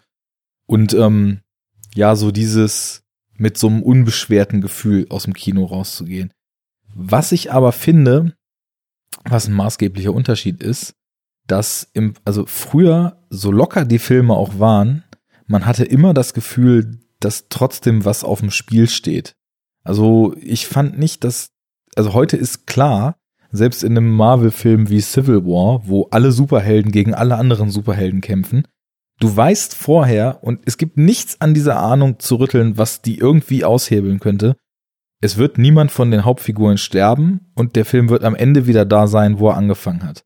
Das ja. ist eigentlich, eigentlich ist das Sitcom in 200 Millionen Dollar Form. Ja, du, absolut. Das trifft es eigentlich echt perfekt. Wenn das noch nie jemand gesagt hat, solltest du das mal aufschreiben. da habe ich, äh, hab ich am Wochenende mit Christian, als wir uns mal persönlich kennengelernt haben, lange drüber gesprochen. Aber ähm, ah, okay. Ja. generell, das, also ich meine klar, dass Marvel jetzt anfangen im Kino seriell zu erzählen, das ist nichts Neues, aber ist nee, wirklich nee. so, ja, die, die kommen halt da an, wo sie, wo sie auf, äh, andersrum, hören da auf, wo sie angefangen haben. Und das war halt mhm. damals nicht so mit den Filmen. Da gab es immer Entwicklungen und da stand am Ende immer ein anderes Ergebnis als die Ausgangsgleichung. Ja, ja, schon, doch. Also auch nicht immer, ne? Es ist jetzt auch nicht so verallgemeinern zu sagen. Ich meine, Doc Brown stirbt halt auch, aber dann ist er ja doch nicht tot und so. Aber äh, ich weiß schon, was du meinst, klar. Ist schon noch ein Unterschied. Ja, ja, einfach, ähm, also ich, klar, Hollywood war auch in den 80ern schon Hollywood. Da muss man auch aufpassen, dass man nicht in so eine große Verklärung abdriftet. Aber ja. weiß ich nicht, Marty McFly hatte doch am Ende von Zurück in die Zukunft irgendwie einen anderen Blick auf die Dinge, als er es am Anfang hatte. Ja, doch, das Sowas auf jeden Fall, ich. klar. Weil das ist ja dann auch wiederum, also ich will das jetzt auch gar nicht irgendwie kaputt reden, was du da meinst, aber. nee, nee, aber ähm, argumentier mal was du äh, denkst. Das, das sind ja auch irgendwie fast allesamt dann äh, zumindest die, die wir jetzt genannt haben äh, und, und auch äh, der sind halt Coming-of-Age-Filme und die sind ja auch irgendwo ein bisschen in ihrem Genre schon so festgelegt, dass es halt ein Coming-of-Age gibt. Und ähm, das ist halt bei Marty McFly der Fall, das ist aber auch bei den Stand By Me-Jungs so. Das ist auch bei den Goonies so und das ist auch bei dem Jungen von E.T. so und bei Drew Barrymore, glaube ich. Ähm, ne? Ja, ja. Auf jeden Fall. Gibt es heute noch Coming-of-Age-Filme? Gibt sowas noch? Keine Ahnung, ich weiß es nicht. Ja, aber halt anders. Also ja, anders, genau. So wie äh, ähm, It Follows oder so. Ja, im Grunde genommen schon, aber dieser, dieser abenteuerliche Sense of Wonder, den man damals so hatte, das waren ja immer große Abenteuer, die die in ihrem mhm. persönlichen Kosmos erlebt haben. Der ist vielleicht so ein bisschen gewichen. Und dieses, ja, dass, dass äh, Kinder und Jugendliche Abenteuer erleben, denen sie eigentlich gar nicht gewachsen sind und die sie aber dann doch, weil sie so gut zusammenhalten, weil sie befreundet sind, weil sie ihre Werte haben und so weiter und weil sie eine Einheit sind, dass sie das dann eben doch schaffen. Das ist ja so der klassische Coming-of-Age-Geist. Ob der, ob es den noch gibt, weiß ich nicht. Ich habe so das Gefühl, neuere Coming-of-Age-Filme was fällt mir denn ein? Ach, weiß nicht, zum Beispiel so, also es sind häufig auch so, so, so Indie, so Sundance-Filme. Ja, gut. Ähm, okay, kennst klar. du so The Spectacular Now zum Beispiel mit Miles Teller? Nee. Mhm. Ich habe das Gefühl, dass das Coming of Age heute eher so auf einer persönlichen, isolierteren Ebene gedacht wird. Vielleicht ist es auch Blödsinn, also, weil das ist einfach, also ich mag das Genre ganz gern, ist aber nichts, was ich jetzt so ständig sehe. Mhm. Aber alles, was ja, mir einfällt. Ja. Das sind halt immer so auch so wichtige Filme irgendwie für mich. Ähm, also es ist auch nichts, was ich halt häufig gucke, das will ich damit sagen, aber all diese Filme sind halt Filme, mit denen ich auch noch was verbinde irgendwie, ne? Weil sie ja dann auch so genau in der Zeit irgendwie, oder ich sie in der Zeit geguckt habe, wo man sich so am meisten auch mit dem Protagonisten irgendwo noch assoziieren kann, sich mhm. selbst. Deshalb, ähm, aber ich habe jetzt auch gerade noch mal drüber nachgedacht, ob es denn heute überhaupt noch so Filme in dem Ausma also äh, in, in, in dem äh, Budgetbereich gibt, weil das sind ja High-Budget-Filme oftmals, von denen wir gerade sprechen. Also ja. jetzt nicht irgendwie Poltergeist oder so, aber der wahrscheinlich auch. Ähm, so andere, äh, ob es solche überhaupt heute noch gibt, also so, so Kinofilme, die irgendwie auf so einem Level spielen, mit so viel Geld hantieren, wo Kinder die Hauptrolle spielen. Gibt's sowas noch? Also und, und die dann halt ein großes Publikum ansprechen. Jetzt nicht irgendwie Bibi und Tina oder fünf Freunde. Ja, ich glaube nicht. Also ja. ich vor ein paar Jahren gab's noch mal was, da hat The Rock mitgespielt und hat dann auch mit irgendwelchen Kindern zusammen so Abenteuer erlebt. Ich weiß ja, ich weiß, was du meinst. Aber das sind halt Scheißfilme. Also ernsthaft. Das, ich, das mag vielleicht der Versuch sein, ist diese Reise zum magischen irgendwas. Ja, genau, genau. Bla. Ja, aber die sind halt, da hast du halt auch wieder den Rock. Irgendwie Mhm. bei Goonies hast du halt keinen äh, Sylvester Stallone noch dabei stehen oder so. Ähm, und das sind halt auch so klamaukige Filme irgendwie. Goonies ist jetzt kein Klamauk. Ich weiß gar nicht, warum ich den jetzt immer wieder nehme, aber der trifft es irgendwie ganz gut.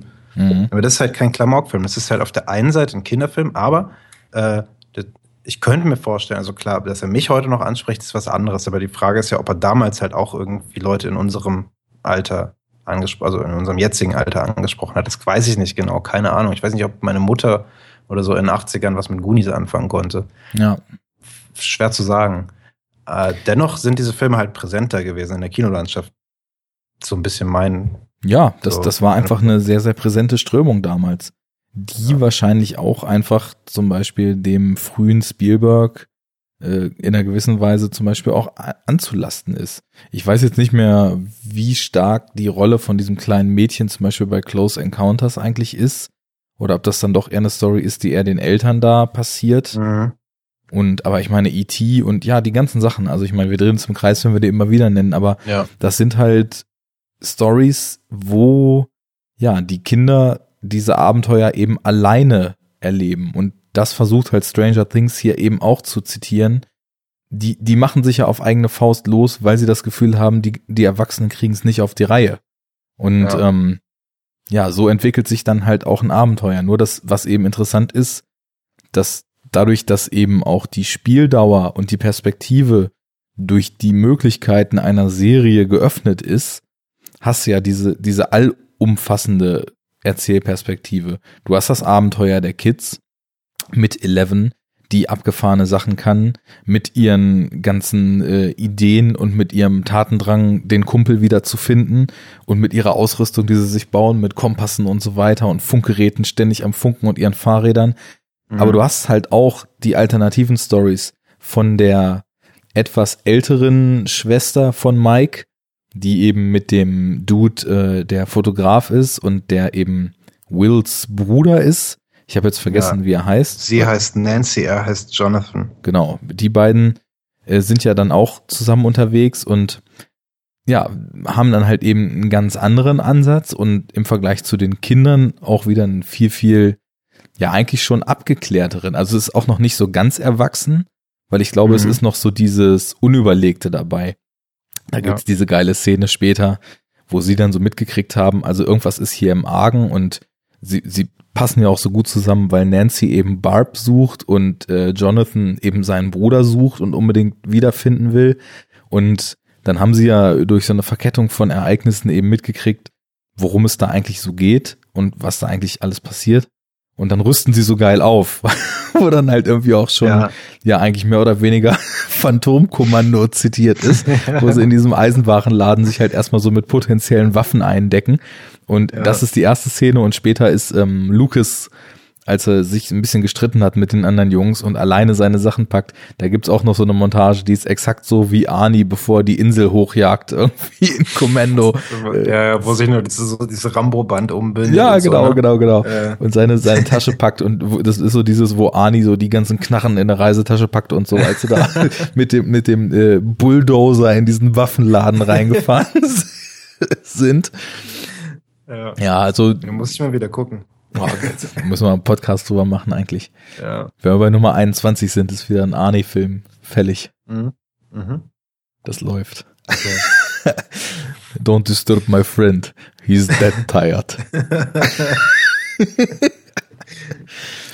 Ja. Mann, ey. Ähm, das ist ja so der etwas reifere Strang, wo ich mir auch so denke, vielleicht ist es auch gar nicht so unklug in Bezug auf das Bonden mit den Figuren, weil ich meine, gut, mit den Kids, die sind halt eh so knuffig, ich weiß nicht, wie man die nicht mögen kann. Das kann ich mir wirklich nicht Mhm. vorstellen, obwohl ich schon gehört habe, dass Leute die Figuren alle nur schrecklich fanden. Aber ich denke mir so, das sind doch so eine kleinen Geeks, die muss man doch sofort ins Herz schließen. Und Elle ist halt auch, also ich weiß nicht, wie dir das ging, aber ich habe, glaube ich, noch nie eine so junge Schauspielerin mit einer so krassen Ausstrahlung gesehen. Ich weiß auch nicht. Die war einfach Mhm. voll da, sofort.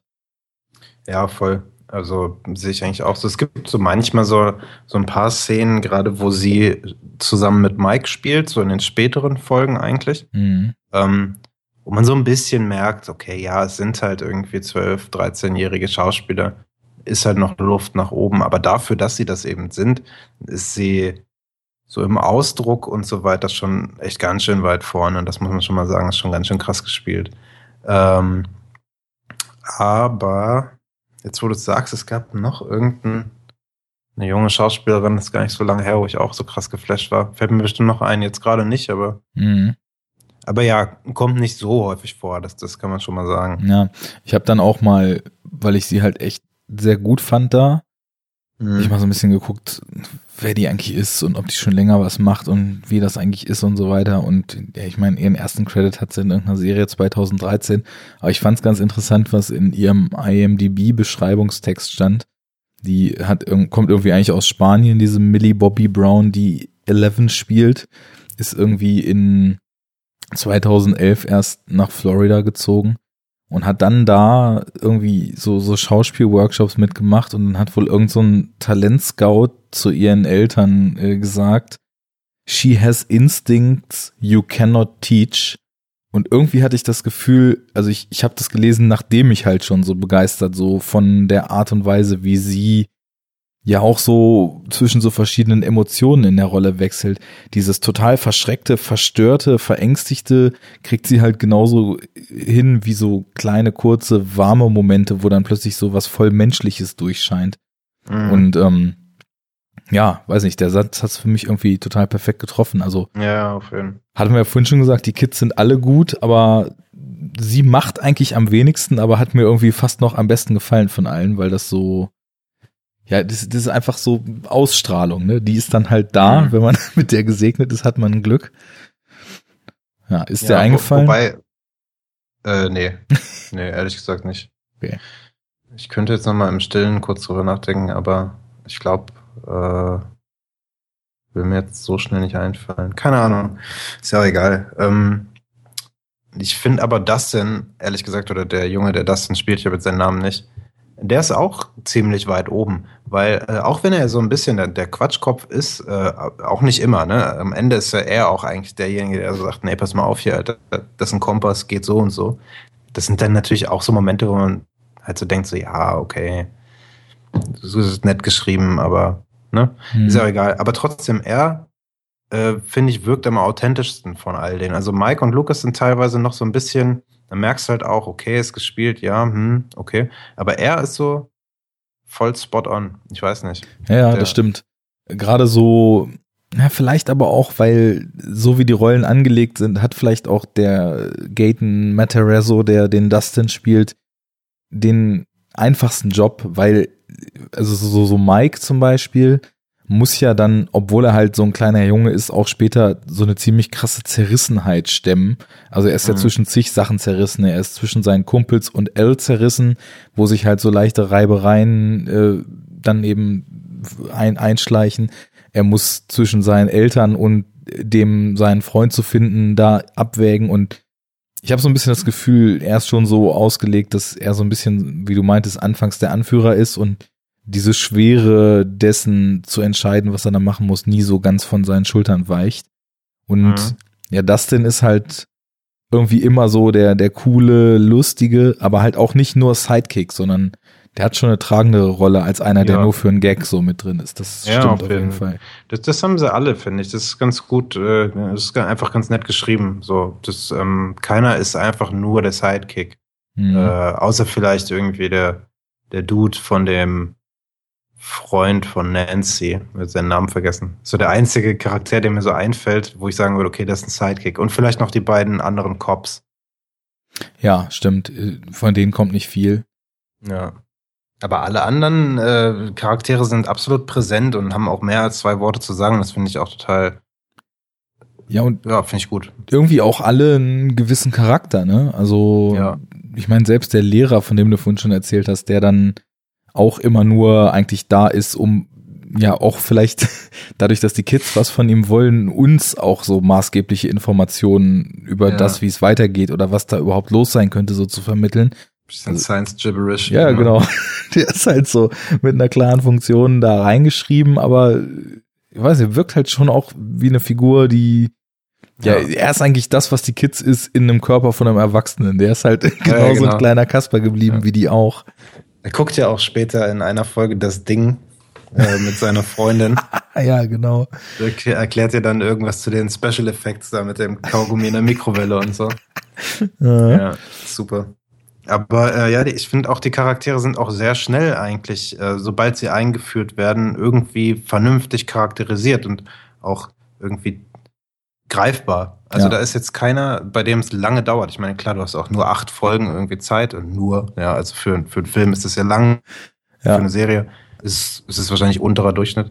Äh, du hast halt nur, oh, nur acht Folgen Zeit, irgendwie deine Charaktere so weit zu entwickeln und das passiert super schnell eigentlich und die sind voll schnell greifbar. So, der Kopf, für den Kopf brauchst eine Szene. Du siehst ihn da morgens aufwachen. Das erste, was er macht, ist, er trinkt ein Bier, glaube ich, oder raucht eine Kippe beim Rasieren, irgendwie so. Ja. Und du weißt schon, ah, okay. Aber was ich halt total cool fand, so innerhalb der ersten Folgen, dass diese Erwartungshaltung, die man dann aufbaut, nämlich dass er irgendwie so ein totaler Slacker ist und nichts auf die Reihe kriegt und irgendwie auch ein Arschloch, dass die total unterwandert wird dann noch. Weil er ist ja nicht so unfähig, wie er dargestellt wird, sondern ganz im Gegenteil. Mhm. Und die Backstory, die er halt dann auch noch kriegt, so mit seiner persönlichen Situation, die gibt mhm. ihm, finde ich, in diesem ganzen Kontext so eine total starke Motivation, dass man das halt auch voll glaubt, warum der sich so stark da reinschmeißt ja, und äh, ja. auch gesetzliche Grenzen übertritt, weil er eben glaubt, da an einer etwas krasseren Sache dran zu sein. Mhm. Hat mir echt gut gefallen. Auch der Darsteller, ähm, ja, war auf, also ich hatte den irgendwo schon mal gesehen. Ähm, ja, ich auch. Aber, Spielt er bei Fargo mit, bei der Serie? Ähm, das weiß ich nicht. Warte mal, ich kann es mal gerade nachgucken. Finde ich jetzt hier so schnell nicht. Nee, also bei Fargo ist er nicht gelistet. Ich sehe, er hat bei End of Watch mitgespielt. Den habe ich gesehen. Ah, ja. Green Hornet, State of Play, Zeiten des Aufruhrs, Quantum Trost. Ja, ist so ein Gesicht, was man wahrscheinlich äh, in kleinen Rollen schon zigmal gesehen hat und einem deswegen mhm. irgendwie so bekannt vorkam. Jetzt aktuell bei Suicide Squad, und The Equalizer war auch am Start. Hm, okay. Black Mass war auch am Start. Ja, auf jeden Fall ist er ein Sympath so und mm, das, also nicht am Anfang, wie du schon sagst, aber wird halt schnell auch so, so, so, so, ein, so ein Punkt irgendwo in der Serie, den man halt immer so greifen kann. Mit dem kann man vielleicht auch noch am meisten relaten. Ich weiß gar nicht. Ja, das, das wollte ich nämlich ähm, gerade sagen. Ich hatte ja vorhin ja. schon irgendwie so in die Richtung gedrückt, so es gibt halt so die Kids und dann gibt's halt irgendwie so die Jugendlichen und er ist ja eigentlich mit der Mutter zusammen oder eigentlich auch größtenteils auf eigene Faust dann so die dritte Ebene, ne? Ja. Und ja, sein, sein Drama ist halt auch schon irgendwie sehr tragisch. So je mehr davon halt äh, so hervorgeholt wird, was ihm passiert ist, umso mehr ja, fühlt man ja auch eigentlich mit so mit seinem Schicksal und kann verstehen, warum er jetzt halt so stark versucht, diese vermissten Kinder eben noch zu retten. Mhm. Ähm, wollen wir vielleicht, weil Zeit und so, jetzt mal sagen, ab hier, wer jetzt irgendwie hier Plot-Twists irgendwie nicht gespoilt haben will, soll jetzt die Serie gucken, weil wir müssen, glaube ich, auch mal ans Eingemachte. Ja, ja, können wir ruhig machen. Okay, Zwischenfazit von deiner Seite. Zwischenfazit. Ja, ja. Also bis hierhin. naja, einfach generell so ein, ein allgemeines Fazit. Äh, was, was, was fällt dir dazu ein? Ähm, äh, man könnte es jetzt auch so ein bisschen an Episoden festmachen, wenn wir jetzt so zwischenmäßig so zur fünften, sechsten Episode hinsteuern. Ähm, bis dahin halt absolut geil. Also da war ich halt wirklich ähm, war ich halt voll überzeugt, wie ich am Anfang schon meinte, dass es halt einfach mh, mm, passt irgendwie. Ich hatte auch klar so kleine einzelne Kritikpunkte, auf die wir jetzt gleich noch mal ein bisschen näher eingehen können, auch schon in den früheren Folgen, aber so richtig kommt es dann eigentlich erst später. Mhm. Ähm, ja. Okay. Und der Score, ich meine, wir haben den jetzt so ein paar Mal irgendwie am Rande erwähnt, ne? aber der Score ist der Oberhammer. Er ist halt so mega fett. Ähm, leider den Namen vergessen. Ich bin ja nicht so gut mit Namen, aber äh, zu dem Zeitpunkt, wo wir aufnehmen, ich weiß nicht, wie weit es entfernt ist vom Release, ähm, ist das äh, ist der Soundtrack rausgekommen heute. Ja. Ah, sauber. Mhm. und ich habe ihn gerade irgendwie so eine halbe Stunde bevor wir hier angefangen haben, nochmal gehört und der ist halt wirklich geil. Diese einzelnen Themen für die Charaktere und so, die sind super on point. Kann man sich auch so anhören, ist alles cool. Das Hauptthema ist der Hammer. Weiter geht's. ja, also ich würde auch sagen, ähm, unterstreiche ich alles so. Also mir hat in der ersten Staffelhälfte, mir hat's irgendwie gut gefallen, wie sie diese Mysterien eingeführt haben, von der Eröffnungsszene mal abgesehen. Mir hat's gut gefallen, wie die Figuren miteinander interagiert haben. Die ganze Stimmung hatte mich halt total. Und ich hatte auch das Gefühl, dass so spannungstechnisch die einen ganz guten Strudel aufbauen und einen ganz guten Zwischenweg finden zwischen Informationen, die man kriegt und weiteren Mysterien, die eingebaut werden. Also da wollte ich schon echt so dann auch wissen, ja, was, was geht jetzt hier? Was passiert mhm. jetzt hier eigentlich demnächst und äh, wo läuft das alles so drauf hinaus? Mhm. Weil man halt schon ja die maßgeblichen Dinge, die im Endeffekt, wo wir dann jetzt im Spoiler-Part zu kommen, ähm, immer nur so angedeutet kriegt, so in den ersten in den ersten Folgen. Ja, und der Soundtrack ist der Wahnsinn, das stimmt. Also und ich glaube da, und das wäre das letzte, was ich jetzt vor den Spoiler noch sage, ist vielleicht, das ist vielleicht das direkteste, was aus diesen ganzen Zitaten und vielleicht auch aus diesen ganzen stilistischen Zitaten dann auch tatsächlich an Carpenter dran ist. Ja. Weil die Art, wie in den frühen Carpenter-Filmen der Score einfach so unfassbar stark zur Atmosphäre und zur Wirkung beigetragen hat, Mhm. Das finde ich hier eben auch wieder. Also dieser Score, der, der hat's in sich. Der ist einfach richtig, richtig gut. Ja. Er ist ja auch, ähm, noch ganz kurz zu Carpenter. In den Autonomic Podcasts, die du erwähnt hast am Anfang, wird ja auch immer mal wieder so ein Carpenter-Score-Track irgendwie mit eingewoben. No. Und äh, funktioniert halt auch in diesem Kontext tatsächlich auch von neuer elektronischer Musik richtig gut. Ist irgendwie klar, weil es natürlich auch in neuer elektronischer Musik so ein bisschen die Rückbesinnung gibt oder gab. Zurück auf so 80er Ästhetiken, was so rohe Synthesizer, analoge Synthesizer und so weiter angeht. Auch diese typischen Drum-Machine-Beats und so. Mm, ist einfach geil. Und Carpenter ist auf Tour. Wer irgendwie Zeit und Lust hat und es irgendwie hinkriegt, sollte sich den mal reinziehen. Live. Ja, das äh, klingt sehr, sehr großartig eigentlich, weil also bei seinen früheren Filmen, da muss man echt sich fragen, ob was denn eigentlich großartiger ist, ob es nun der Score oder der Film an sich ist. Mhm. Ähm, der hat da schon geile Sachen komponiert, weil einfach diese rohe, oldschoolige Synthesizer-Ästhetik was ganz, ganz Herrliches ist. Jo. So viel dann äh, zur ersten Hälfte. Mhm. Weiter geht's. Spoiler Alert. Spoiler, äh, Broiler Alert. Broiler. Alarm. Broiler mhm. Alarm.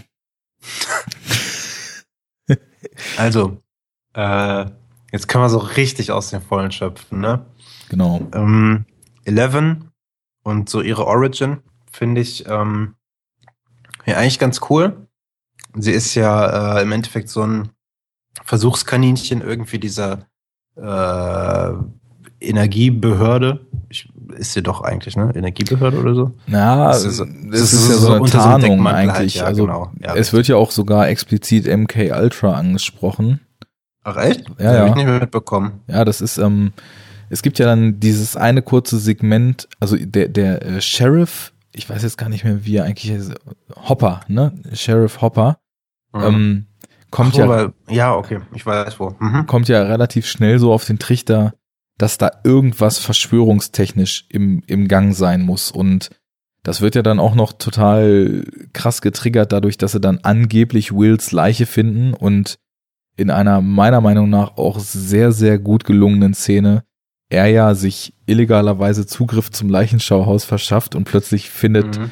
äh, nachdem Joyce schon ausgerastet ist und meinte, das ist nicht mein Sohn, der da drin liegt und irgendwie mit Beruhigungsmitteln nach Hause geschickt wurde, dann dieses Kind findet und dann liegt er als so eine ausgestopfte Puppe. Ja. Und äh, das war auch so, oh, alles klar. Also hier geht Größeres, was man ja eh schon vermutet hat, wegen den Rückblicken von Eleven halt. Und als er dann bei dieser. Ja, und man, man noch mal ganz kurz, man wusste ja eigentlich, die, also wenn man dem Ganzen glauben wollte, auch da schon, dass das Will irgendwie in der Upside Down unterwegs ist, weil er ja auch mit seiner Mutter kommuniziert hat, schon zu dem Zeitpunkt. Ja, genau. Klar, da konnte man dann noch so ein bisschen überlegen, so ist das jetzt Einbildung und so, aber eigentlich, weil man weiß, die Serie ist eine Mystery-Serie, das ist der Titel, ist schon klar, dass das nicht Wills Leiche ist. Äh, das meine ich, das mit diesem Vorhersehbaren, was Ja. ich am Anfang meinte, aber ja, klar. das war auch, ähm, also ich, ich muss sagen, dass, dass dann die Leiche kam, irgendwie, da hab ich auch gedacht, nee, das, das passt so nicht. Es war aber okay, weil die wird ja, ich glaube, am Ende der dritten Folge oder so wird die gefunden. Oder am Entweder Ende, dritte oder vierte. am Ende der so. vierten, genau, genau. Ähm, in, in der vierten äh, entdeckt er schon, dass, äh, dass da halt, halt irgendwie was nicht passt. Und ähm, Mhm. also denke ich mal Ende der dritten. Und dann wie die nächste Folge halt losgeht, so mit diesem gedämpften Ton und dieser rotierenden Kamera, wo Mhm. man so richtig merkt, so, dass es mehr oder weniger so aus Joyce Perspektive gefilmt und inszeniert ist, wie die ganze Welt einfach nur so taub ist, weil so alles in ihr zerbrochen ist, weil man ihr so gesagt hat, dass ihr Kind halt tot ist. Mhm. Das war schon krass gemacht und ähm, das waren so Szenen, wo man sich so dachte, okay, das, also inhaltlich kann das nicht passen, aber was passiert hier so, ne? Also ich war dann schon gespannt drauf, was da jetzt für eine Verschwörung abgeht und so Mhm. weiter. Und ja, mit dem MK Ultra, er hat ja dann irgendwie auch so eine andere Frau gefunden, die aus irgendwelchen Experimenten halt auch als so ein, so ein Vegetable rausging, irgendwelche Drogenexperimente Ach und so so. weiter. Das ist die Mutter von Al, ne? Ja, wird wahrscheinlich so sein. Also habe ich mir auch irgendwie so Ja. zusammengereimt.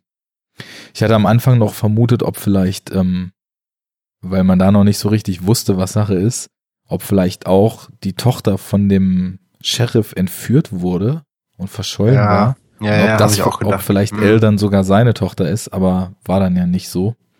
Mhm. Mhm.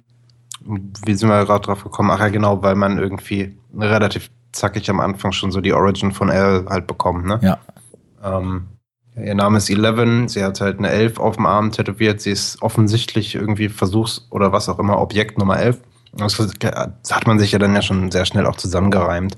Aber dann hat sie ja auch immer im Laufe der Serie, und das fängt, glaube ich, auch schon in der zweiten Folge dann an, diese Flashbacks zurück in die Zeit, wo sie mh, eben da war, in dieser, in diesem Research Institute. Und man erfährt dann über die Flashbacks, was eigentlich passiert ist, oder bis, sagen wir mal, bis zu diesem Punkt, wo dieses Wesen, was wir ja in der ersten Szene eigentlich schon so halb sehen, entstanden ist, äh, oder, oder wie das in unsere Welt gekommen ist. Bis dahin geht das ja erstmal. Das ist So Mhm. ein, ein dicker Batzen so von, von ihren Flashbacks. Weil sie ja irgendwie, es geht ja in, in, in diesem Projekt so ein bisschen darum, ihre mentalen Fähigkeiten irgendwie, ob telepathisch oder telekinetisch, halt auszuarbeiten oder, oder, oder auszuprägen. Ne? Das ist ja so das, was sie da halt so machen. Und dann trainieren sie immer und so weiter äh, mit ihr in diesem, diesem Labor und sie soll halt irgendwie eine, eine Cola-Dose bewegen oder zerquetschen oder sie soll dieses machen und jenes nur mit ihrem Geist. Und dann geht es ja im Endeffekt darum, dass sie eigentlich so Leute über weite Entfernung mit ihrem Mind sozusagen abhören soll. Genau. Ne, wir sind im Kalten Krieg und so weiter.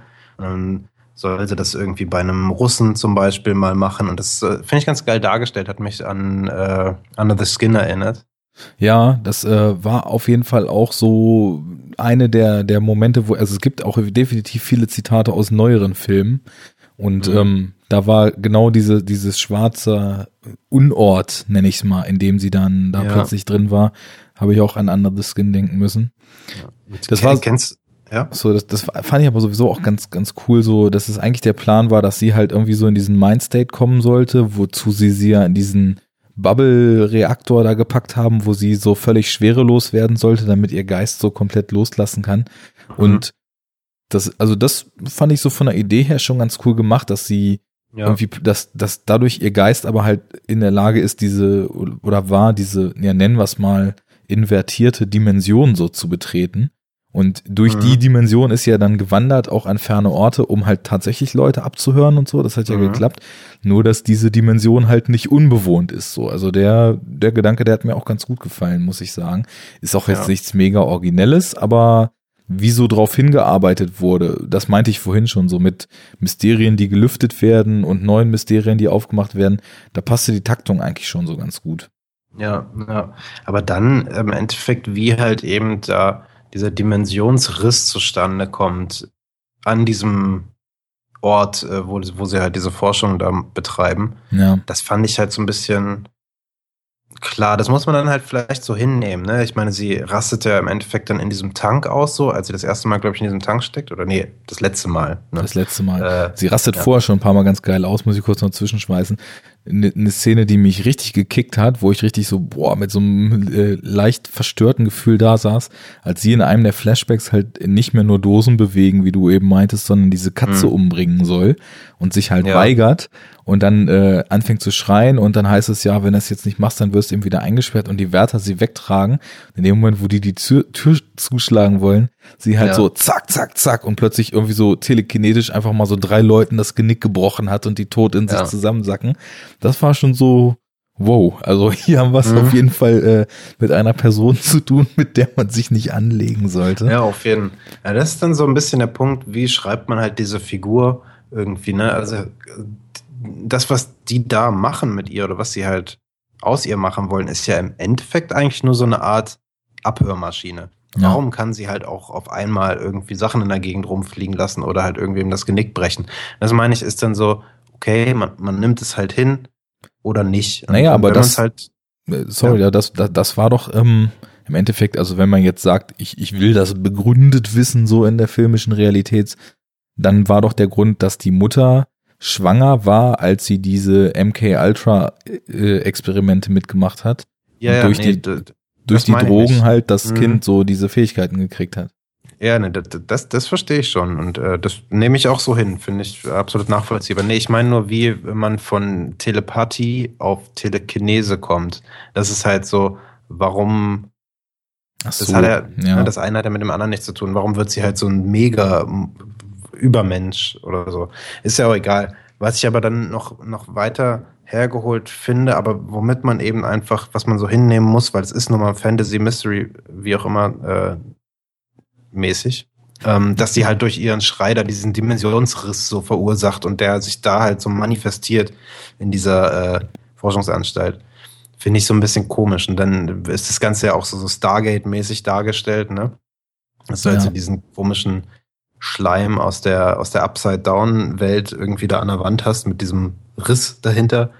Und da kannst du halt irgendwie darüber gehen und so, ja, genau. Da, da gab's also, auch, da gab's auch von unserem Podcast-Kollegen Daniel vom Spätfilm einen schönen Tweet zu.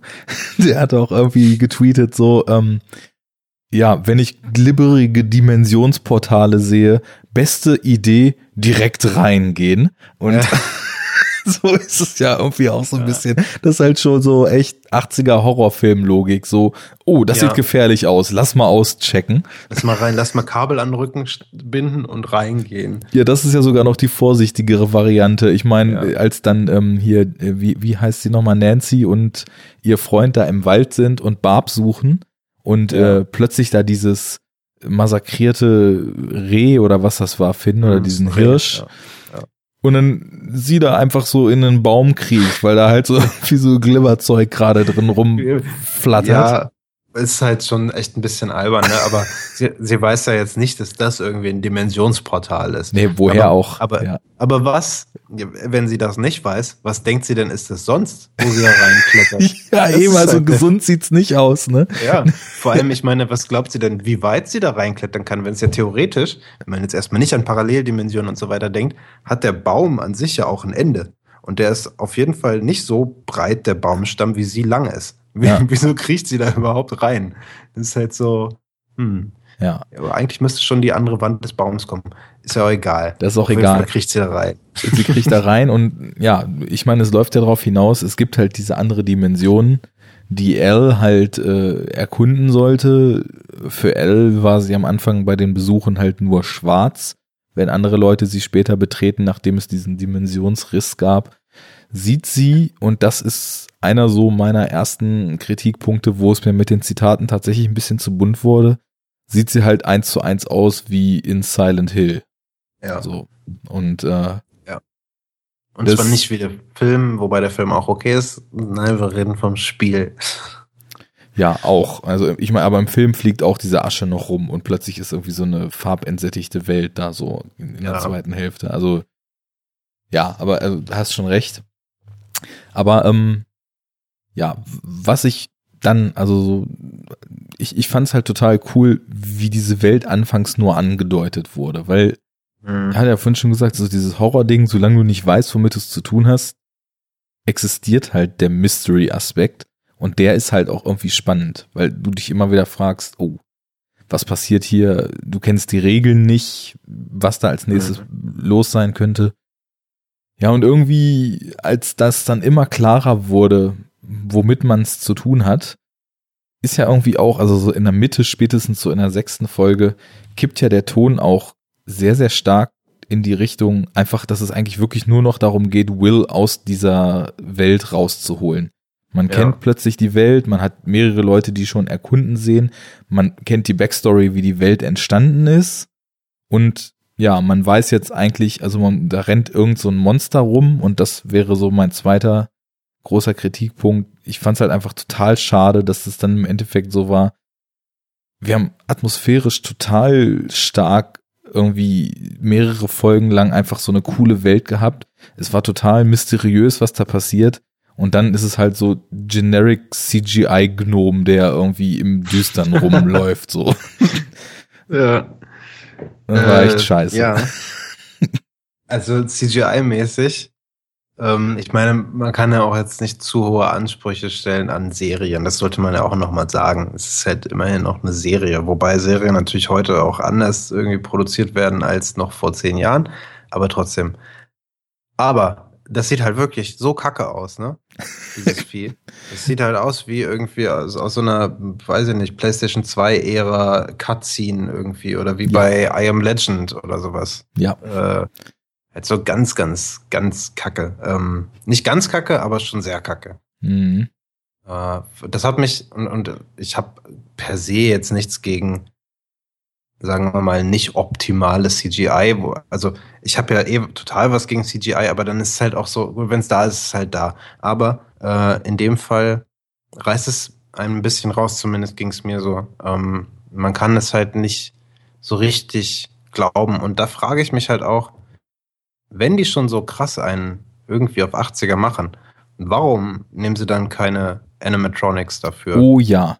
Und das ist halt nämlich auch so, dass ich das, das weiß ich, ich habe ähm, viel Diskussionen mir auch damals irgendwie so durchgelesen und angehört, als ja, damals, unser damals wird immer kürzer zurück, als halt vor ein paar Monaten Kung Fury rauskam, ne? Der ja, ja. auch so ein Hype-Ding war. Und wo halt alle Leute, die eigentlich was von 80er Kino verstanden haben, gesagt haben, was der Film macht, das hat halt nichts mit 80er zu tun. Der denkt halt nur, er würde 80er machen. Aber mhm. ähm, ein komplett computeranimierter Film, wie soll der denn richtig die 80er zitieren? Wie soll denn das mhm. gehen? Und das ist halt hier zum Glück nicht so stark, weil ähm, ich habe schon das Gefühl, auch mit Kulissen und so, da wurde halt viel gebaut und relativ wenig gegreenscreened. Aber ja, ja gerade bei dem Monster, also das, man da nun wirklich irgendwie so eine Mischung aus halb Predator-gesichtigem Zahn, CGI, Grauhaut, Ork oder was auch immer. Ist, ich weiß auch nicht, wie man das Ding beschreiben soll, weil das ist halt auch total austauschbar und ja. ich finde so, die ganze Stimmung, die aufgebaut wird, die zerfällt halt total, wenn du dann so ein Monster da hast. Ich meine, klar, das Monster hat jetzt irgendwie andere Sachen so und hat anscheinend auch die Fähigkeit, in, in, ihre, in seine Dimension Menschen und Dinge einfach so ratzfatz zu überführen. Aber mhm. ist ja auch so ein bisschen nicht. die Frage, das ist ja einfach nur tatsächlich so ein so ein Predator im Sinne des, des Wortes, ne? Ja. Der da irgendwo so rumhängt, so. Ja. Äh, kein, keine, weiß ich nicht, besonders intelligente Lebensform oder so. Warum weiß denn dieses Vieh, dass es das halt kann überhaupt? Also, dass es halt auch so Leute mit zurücknehmen kann in seine Dimension und so. Aber ist ja auch egal, das kann man eh nicht beantworten.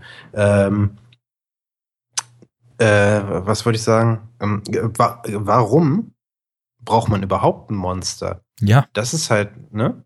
Also selbst wenn man jetzt irgendwie ein vernünftiges Animatronics-Monster äh, gebaut hätte, hätte es das überhaupt gebraucht? Weil ich finde, die Serie funktioniert oder hätte schon alleine auch nur mit so einer komischen Paralleldimension an sich funktioniert. Selbst das wäre halt schon irgendwie mir genug gewesen, dass sie halt probieren, diesen Kumpel da wieder rauszuholen. Ja, ja. Und eine äh, ne, ne, ne andere Dimension, in der man gefangen ist, in der es kalt ist, in der es grau ist, in der alles aussieht, wie man es kennt, nur es gibt keinen Ausgang.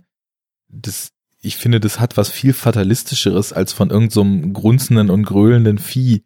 Das genau wie du sagst, wo man sich fragt, warum ist das da? Warum macht das eigentlich, was es soll? Also ich meine, Vorher war es doch auch glücklich in seiner schwarzen Dimension.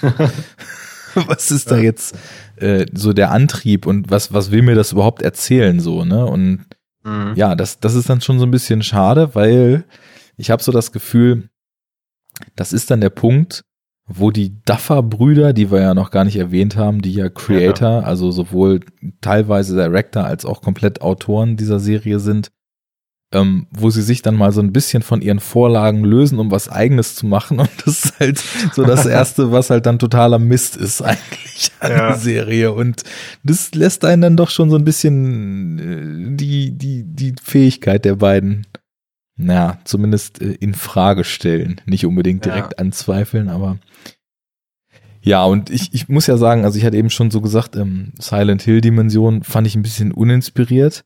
Was mich dann wirklich angepisst hat, ist, dass eigentlich die letzten anderthalb Folgen das Ding mehr oder weniger fast nur noch ein Silent Hill Schrägstrich Alien 1 Mashup ist.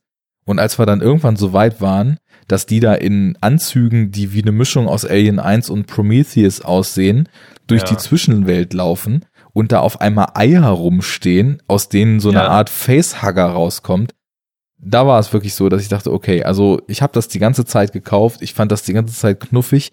Das ist einfach nur noch plump hier jetzt. Mhm. Ja, bin ich voll bei dir. Das ist auch genau das, was ich äh, irgendwie schon so angedeutet habe, dass mich halt in den letzten Folgen verliert, zumindest in dem Aspekt. Das ist jetzt nicht so, dass es mir so die gesamte Serie versaut oder ruiniert. Mhm. Ähm, ich, ich kann damit noch leben, aber es ist halt wirklich nicht äh, optimal gelöst. Also äh, ja, es ist jetzt nicht so der mega, mega Upturn irgendwie, dass da jetzt so, so eine äh, Silent Hill äh, Alien Mashup Welt irgendwie ist, aber es ist nicht unbedingt das Originellste.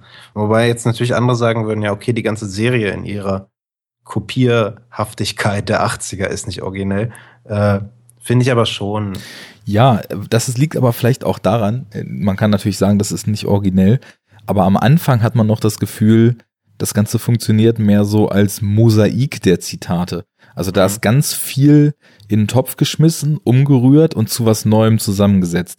Gegen Ende werden diese Zitate immer breiter und flächiger. Also ich meine, die, die laufen dann naja wirklich minutenlang durch diese Welt und du hast nicht mehr das Gefühl, von Szene zu Szene und Einstellung zu Einstellung kannst du irgendwie Inspirationsquellen ausmachen, sondern das ist dann halt doch schon relativ straight das nachgedreht, was es irgendwo in der Form schon mal gab. Also ja, ja halt auch so, so flächig und in eins, ne? Und ja. nicht so neu zusammengesetzt und halt auch nicht mehr mit sowas wie am Anfang eben diese Figurendynamik was ich meinte, die man eben als, als Director dann selber entwickeln muss, die du halt nicht einfach von irgendwo abkupfern kannst. Mhm. Und das hast du ja auch am Ende nicht mehr.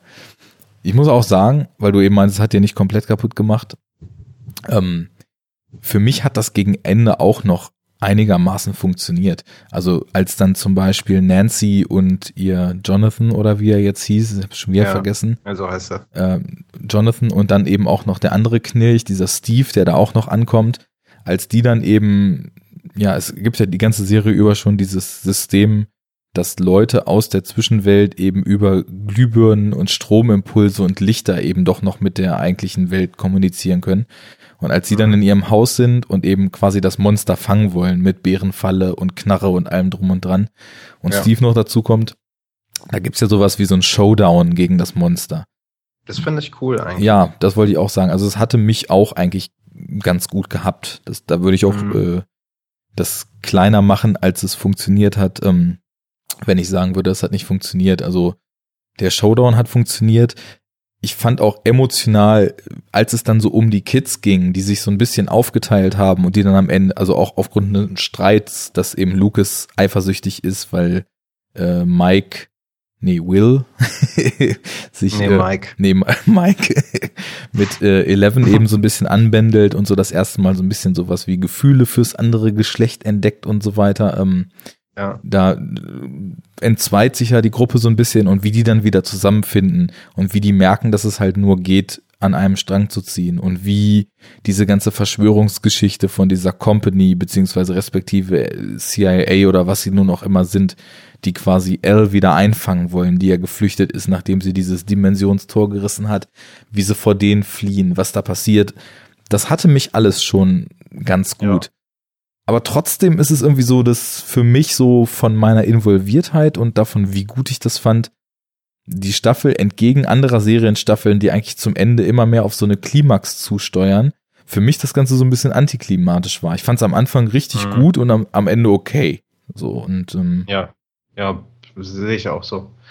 Äh, vor allem halt die äh, die Szenen eben mit dem mit dem Monster oder wie auch immer. Der, wie nennen sie es nochmal? Die haben ja diesen Dungeons and Dragons Namen dafür. Oh, Demderon. Dem, Dem, Demagon, Demago, Dem, Demagogon. Ja, irgendwie so. Ja, ne? Ja. Äh, äh das Vieh auf jeden Fall. Die Szene, ähm, die du gerade meintest, dieser Showdown in dem Haus von, äh, von Will. Ja. Ne? Genau. Äh, die ist halt cool und funktioniert, ähm, weil man das Monster halt nicht so richtig sieht. Du mhm. hast halt so diese krassen Strobo-Effekte irgendwie. Es ist immer hell, dunkel, hell, dunkel und eigentlich mehr dunkel als hell und so. Und da siehst du es halt nicht so richtig. Da funktioniert es halt. Aber sobald es dann da in diesen Schulgängen rumläuft und du halt eigentlich nur noch so ein riesen äh, Space Marines gegen Aliens Feuergefecht quasi hast. Ne? Das, das, funktioniert halt überhaupt nicht, wenn dieses da im Hellen einfach so durch die Gänge stachselt und die Leute halt wechseln. Und sich halt auch wirklich wie so ein extrem 0815 uninspiriertes Fantasy-Monster verhält und auf Tische springt und dann noch brüllt, bevor es angreift und also ein Mist. also das turnt ja. mich ja immer voll ab. So, ich verstehe sowieso, seit ich Filme gucke, nicht, warum Monster nochmal brüllen müssen, bevor sie angreifen, aber ja, warum? Warum greifen die nicht einfach an? Das ist einfach total bescheuert. Ja. Und ähm, ja, Monster Drop. ähm, genau.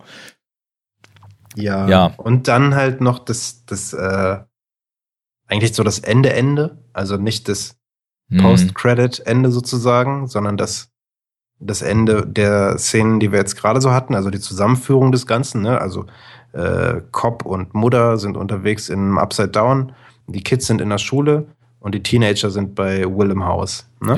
Und dann läuft es ja im Endeffekt alles so zusammen, dass letzten Endes halt Eleven sich ja opfert, in Anführungszeichen, um dieses Vieh halt so komplett zu vernichten.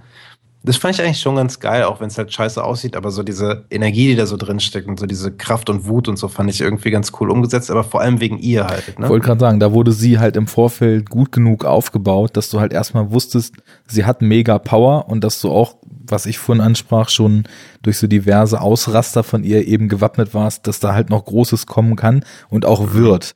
Weil ja. das ist nämlich auch was, was die Serie eigentlich ganz gut gemacht hat. Ähm, wenn sie so kleinere Spitzen im Vorfeld gesetzt hat, dann wurden die halt später auch wieder aufgegriffen. In irgendeiner frühen Folge steht der Sheriff mit seinem Co-Sheriff auf dieser Klippe an dem Baggersee zum Beispiel, ne? Ja. Und dann reden die irgendwie darüber, so, ob ein Mensch das überleben würde, darunter zu springen. Und ich dachte schon, ey, wenn sie da nicht später nochmal drauf eingehen, dann ja, war ja. die Szene aber ganz schön sinnlos reingeschrieben. Ja. Und genauso ist es mit ihr auch. Also das, was sie so bringt und äh, abzieht da im Vorfeld, das mhm deutet schon darauf hin, dass sie nochmal am Ende Gas geben muss. Die, die Szene mit dem Truck, die du schon angesprochen hast, äh, die hatte ich leider jetzt schon in dem Teaser damals gesehen. Ähm, das ist aber sowas, was natürlich auch, kann ich verstehen, irgendwie in Teaser gehört, ne? weil das halt so ein imposantes Bild auch irgendwie ist. Es macht schon was her. Von daher ist okay, man sollte sich einfach grundsätzlich davon fernhalten, von solchen Machwerken. Ähm, aber das war ja so die erste so krasse Spitze, die sie eigentlich so auspackt. Oder wobei, nee, ich glaube, der Genickbruch, den du vorhin meintest, äh, in, in, in dieser Anstalt da, der ist noch vorher. Ja. Aber das, dann der Truck und dann eben in der letzten Folge dann relativ viel. So erstmal killt sie ja irgendwie so zehn Leute auf einmal oder so, indem sie irgendwie deren Rüben implodieren lässt, mhm. wo denen überall so, so Blut aus Augen. Rüben implodieren lässt. ja, so, irgendwie so muss man es ja beschreiben. Zuckerrübensirup, so Digga. Läuft halt so Blut aus allen Öffnungen und dann fallen sie halt um. Ja. Ja, okay.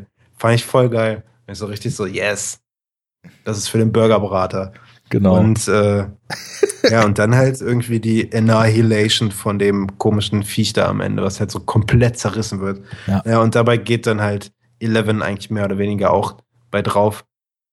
Glaubt Mhm. man zumindest erstmal. Ähm, bis man dann irgendwie so die Post-Credit-Szene dann noch bekommt, Ja. die ich äh, scheiße finde, bis auf ähm, eigentlich, dass halt der Cop das Essen zu dieser Dropbox in den Wald bringt da. Das Mhm. finde ich halt ganz cool irgendwie, weil das ist vage und irgendwie ist es auch so ein bisschen so, oh ja, er hat sie halt irgendwie so ins Herz geschlossen und, und er will nicht daran glauben, dass sie jetzt halt tot ist, bla bla bla. So kann man das ja auslegen. Ja. Äh, es wird aber, finde ich, zu klar, dass sie halt eigentlich nicht tot ist. Ja. Und dass hier auf eine zweite Staffel halt hingearbeitet wird, die dann, so ist es nun mal, auch irgendwie drei Tage nachdem ich fertig war, bestätigt wurde. Und zwar als direkte Fortsetzung der ersten. Und äh, ja, Ja. weiß ich nicht, ob es so cool ist. Und das ist nämlich so eine Sache.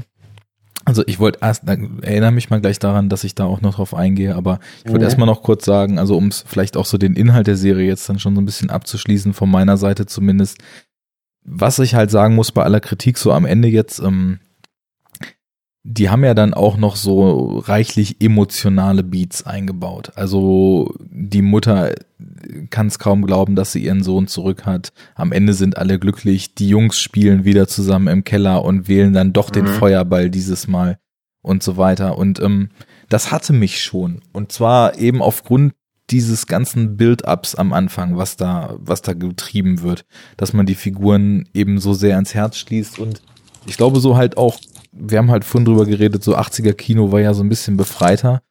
Und ich glaube, wenn ich hier irgendwas an Themen rausziehen würde, dann ist das halt auch eben einfach schon so eine, so eine Ode an Freundschaft zwischen Kids und an Zusammenhalt. Das, das wäre so für mich, glaube ich, einfach das, was ich so emotional da rausziehen würde. Ähm, ja, das, also insofern, das Emotionale, da, da wurde halt genügend drauf hingearbeitet. Auch irgendwie diese völlig verzweifelte Joyce, wo ich halt vorhin schon meinte, in den ersten Folgen hat sie mir halt richtig gut gefallen. Irgendwann hatte ich dann das Gefühl, dass es ein bisschen zu viel Angry Acting langsam wurde. Also sie hat irgendwann nur noch rumgebrüllt und irgendwie einen auf hysterisch gemacht. Mm, War mir dann vielleicht ein bisschen viel, ist aber vielleicht auch verständlich. Also ich weiß nicht, wie, wie Mütter darauf reagieren, dass ihre Kinder in, in Zwischendimensionen gefangen sind und sich als Freddy Krüger mäßige Verformung aus der Wand ihnen nähern. Also von daher Ja. kann man vielleicht auch mal ein bisschen rumschreien. Ähm, ja, aber insofern, also das hat mich dann schon versöhnlich gestimmt. Dieser ganze Cliffhanger in Richtung zweiter Staffel überhaupt nicht. Und Mhm. Weißt du, ich, ich bin ja eh kein Freund von Sequels. Und klar, Serien sind eigentlich was, was potenziell immer weitergeführt wurde. Aber das waren halt klassische Monster of the Week Serien, wo es immer noch eine Staffel und noch eine Staffel gab. Mhm. Das wäre doch eigentlich die perfekte Miniserie gewesen. Ja, und da, okay. da verstehe ich halt Netflix nicht, dass man sich unbedingt diese Option offen halten will. Und das ist halt schon die zweite Serie auf Netflix, wo ich mich einfach frage, was das soll mit einer zweiten Staffel. Ich weiß nicht, du bist ja wahrscheinlich, was Netflix-Serien betrifft, außer House of Cards irgendwie nicht so firm, oder? Aha. House of Cards sind Netflix-Serie in Anführungszeichen, ne? Ja, oder Sky-Serien in Deutschland, ja. Ja. ähm, nee, nicht, nicht so wirklich. Okay. Ich hab, äh, ein paar Sachen habe ich gesehen, aber also ich hatte nur mal irgendwie Probe-Account eine Zeit lang. Ja, also es, es gab zum Beispiel ähm, letztes Jahr in meinen Augen eine sehr, sehr gute Netflix-Serie, die nannte sich Bloodline, war äh, Mhm. mit Kyle Chandler und einem meiner Lieblingsdarsteller aktuell, Ben Mendelssohn. Ähm, war so ein bisschen Hölle im Paradies-Style, also so eine völlig kaputte Familie, die reich ist, in den Florida Keys wohnt und Ben Mendelssohn so der verschollene, ausgestoßene Sohn, der wieder auftaucht und äh, man hat das Gefühl, irgendwas ist da im Busch und ja, halt so, so Familiendrama mit sehr, sehr krassen Noir- und äh, Thriller-Aspekten drin. Und das, das Noir da drin war halt sehr interessant, weil es eben komplett immer nur in so paradiesischen Kulissen gespielt hat. Und diese Staffel, ich werde jetzt nichts verraten, was da gegen Ende passiert, aber sie hat einen perfekten Spannungsbogen und sie endet auf einer Note, wo man sagt, diese Geschichte ist zu Ende erzählt. Alles, worauf sie hin angelegt war, ist durch. Und Mhm. irgendwie habe ich dann so vor mittlerweile drei, vier Monaten gesehen, hä? Zweite Staffel Bloodline? Wieso das? Wa- Was soll da, was soll da noch erzählt werden?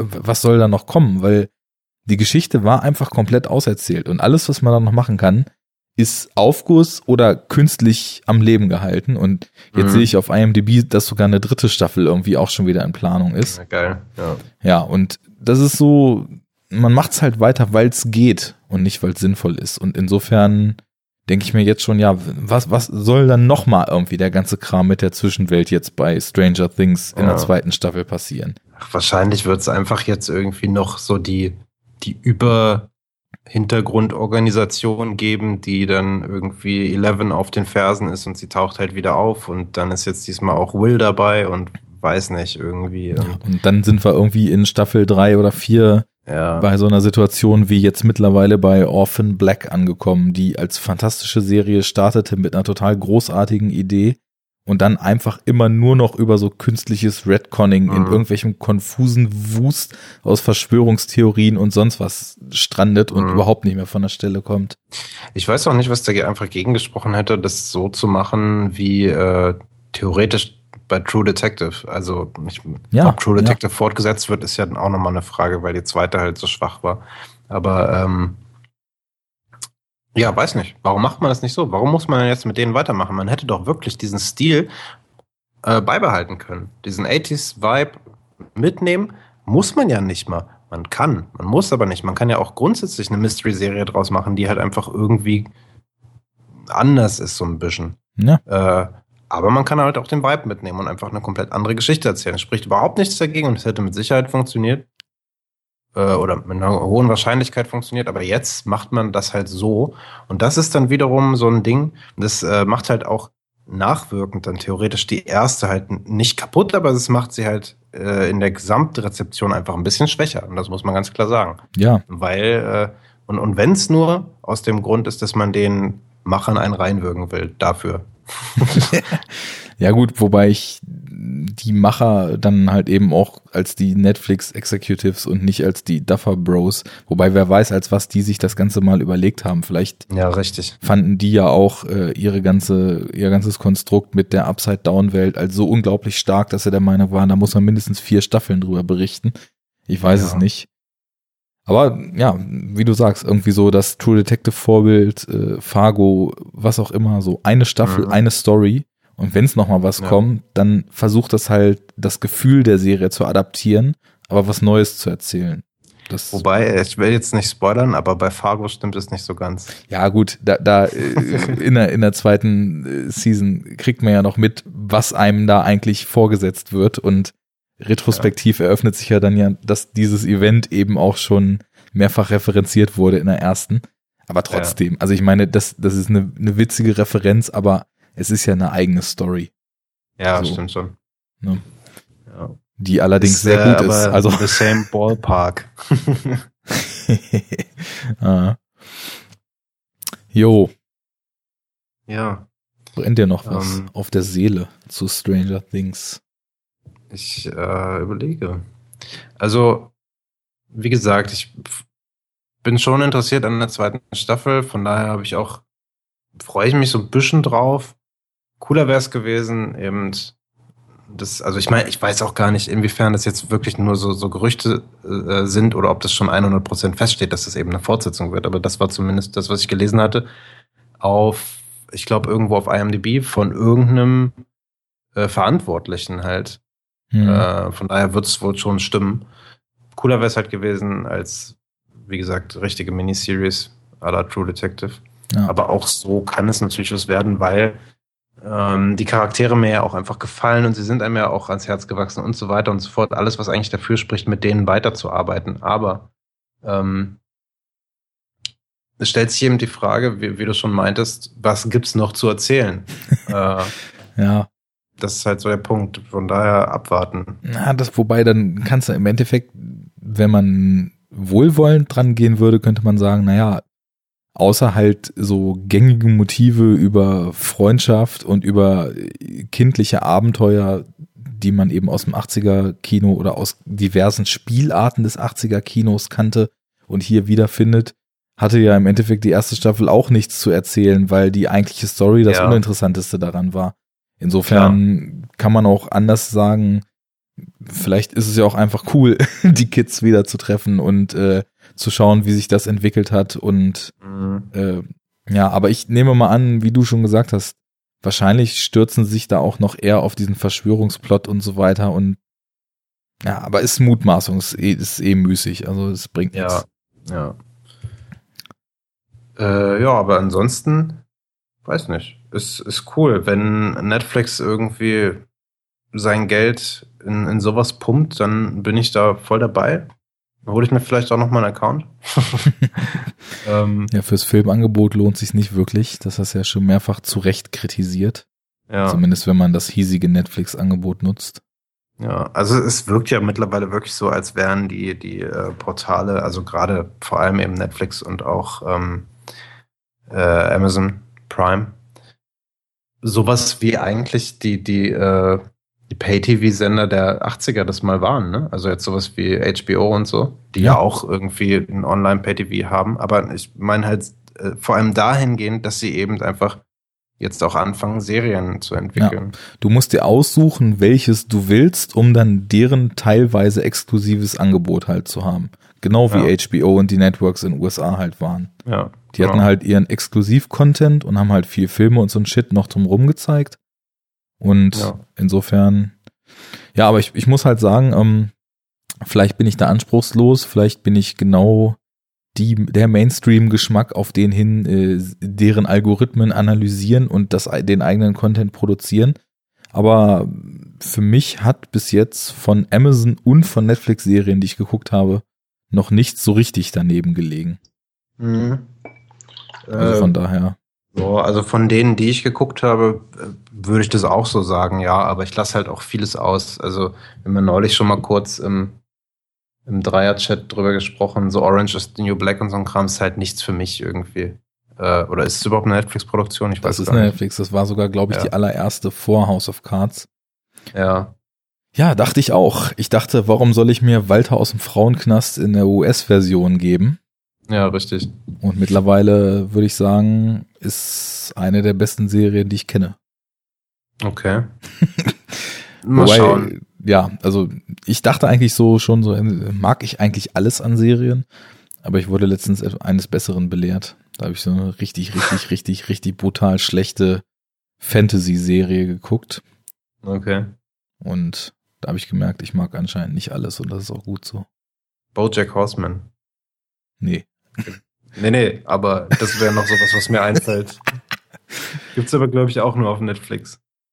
Ähm, ja. Wobei, ja, kann sein, ja. Mhm. Ja, die hauen ja mittlerweile ganz viel eigenen Kram raus und ist halt immer so ein bisschen die Frage, was sie selbst produziert haben oder was sie als Netflix Original kennzeichnen, weil sie international ja. der einzige Vertriebsweg sind, aber ja, ja. jetzt kommt bei ja. Prime aber auch so, ne? Ja. Jetzt, also, jetzt ja. Mhm. Wobei, wenn du bei Prime auf Prime Originals gehst, dann kriegst du wirklich deren Produktionen angezeigt. Ja, aber es gibt trotzdem sehr viele mittlerweile auch Prime Exclusives, ne? also serienmäßig. Und äh, ich glaube, es hat extrem viel zugenommen in den letzten paar Monaten, habe ich zumindest das Gefühl. So im letzten halben Jahr irgendwie ging es so richtig steil, was das angeht. Ja, da kamen dann ja irgendwie, ne? Äh, hatten wir vorhin schon kurz Mr. Robot oder ähm, man in the High Castle und so ein Kram. Ja, wobei Mr. Robot auch, glaube ich, FX ist oder. Ja, genau, aber es ist ja exklusiv. Das meine ich ja. Es sind jetzt nicht nur deren Eigenproduktion, aber Exklusivtitel. Genau. Und ja. da, da kann man an deiner These jetzt wieder anknüpfen und sagen, ja, irgendwie die Sender der Zukunft so oder zumindest die Sender, auf die sich der, der Distributionsweg Nummer eins hin verlagert, weil sich mhm. eben auch zu versuchen, exklusiv so ein Content unter den Nagel zu reißen, heißt ja auch, dass da, na, ist bekannt, dass da ein Machtkampf stattfindet, aber in welchen Maßen der halt äh, dominant ist, zeigt das, glaube ich, ganz gut. Ja. Jop, jop. Jojo. So, dann haben wir das geklärt. Stranger Things. Mhm. Gute Serie mit einigen Schwächen in der zweiten Hälfte, aber hat Spaß gemacht. Der Haltungsnote. Genau. aber ja, ähm, wie wir ja wissen, es gibt nicht nur die Haltungsnote. Mhm. Es gibt auch den Schwierigkeitsgrad. Und der steigt ja in letzter Zeit ins Unermessliche, wobei das in dem Fall jetzt nicht unbedingt so ist, weil äh, ja gibt halt gibt halt nicht viel an an eigenen Figuren, die die die in die Kür mit einfließen, aber macht nichts. Ja, das äh, ja weiß nicht. Also ich wie ich auch schon eingangs gesagt habe, ich nehme ja mein Zitat irgendwie manchmal aus Versehen nach vorne, äh, mein, mein Fazit. Ähm, es hat mir halt gefallen. So, Punkt. Mhm. Ich würde es auch wahrscheinlich nochmal gucken. Ähm, werde ich wahrscheinlich sogar auch, weil das ist so, habe ich an meiner Freundin vorbeigeschmuggelt und heimlich geguckt, weil ich aber halt auch davon ausgegangen, dass es sie nicht interessiert und dachte halt so, ja, okay, das ist eh nichts für sie, weil steht halt auch nicht so auf so 80er-Krams grundsätzlich. Sie ist ja halt eigentlich auch äh, irgendwie mein Alter, also zwei Jahre jünger. Und ähm, da dachte ich am Anfang so, ja klar, auch so ein Kind irgendwie in der Zeit geboren, sowas muss man dann ja mögen, aber nee, mag sowas halt überhaupt nicht. Und deshalb dachte ich auch so, okay, er hat dann wahrscheinlich auch kein Interesse an Stranger Things. Und jetzt stellte sich aber heraus, dass er halt doch Interesse dran hat. Und dann hatte ich ein schlechtes Gewissen und äh, wahrscheinlich werde ich deshalb jetzt nochmal gucken irgendwann. Äh, also ja. ist auch, glaube ich, ganz gewiss nichts, was wehtut, wenn man es noch ein zweites Mal guckt. Ja. Dafür hatten wir das jetzt schon lang und breit durchgekaut, sind die Figuren zu knuffig. Mhm. So, ich merke, ich werde müde und schwafel nur noch rum. Wollen die Katze ist auch schon im Sack. Ja, dann äh, lass uns zusehen, dass wir sie nicht per Telekinese töten. Mhm. Äh, zur Not muss der Briefträger dran glauben. Oder wer auch sonst eben gerade an der Tür steht. Ähm, Meinung zu Stranger Things gerne auf enoughtalk.de in die Kommentare.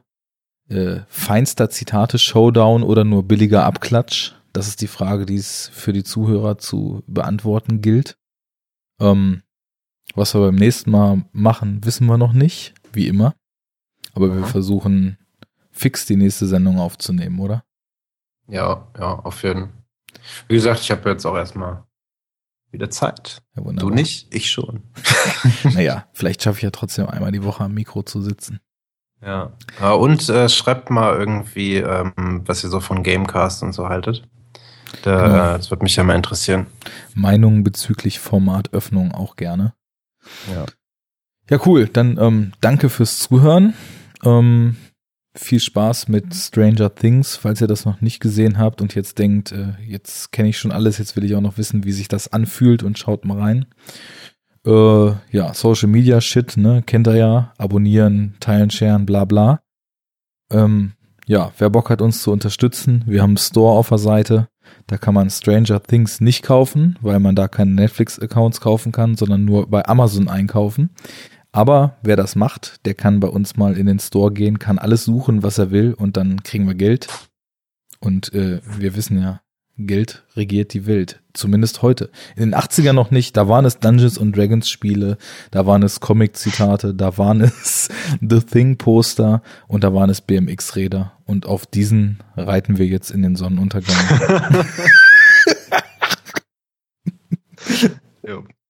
auf Wiedersehen.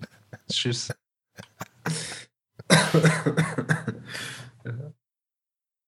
Na, was ist jetzt passiert? Reiten in den Sonnenuntergang auf unseren BMX-Rädern.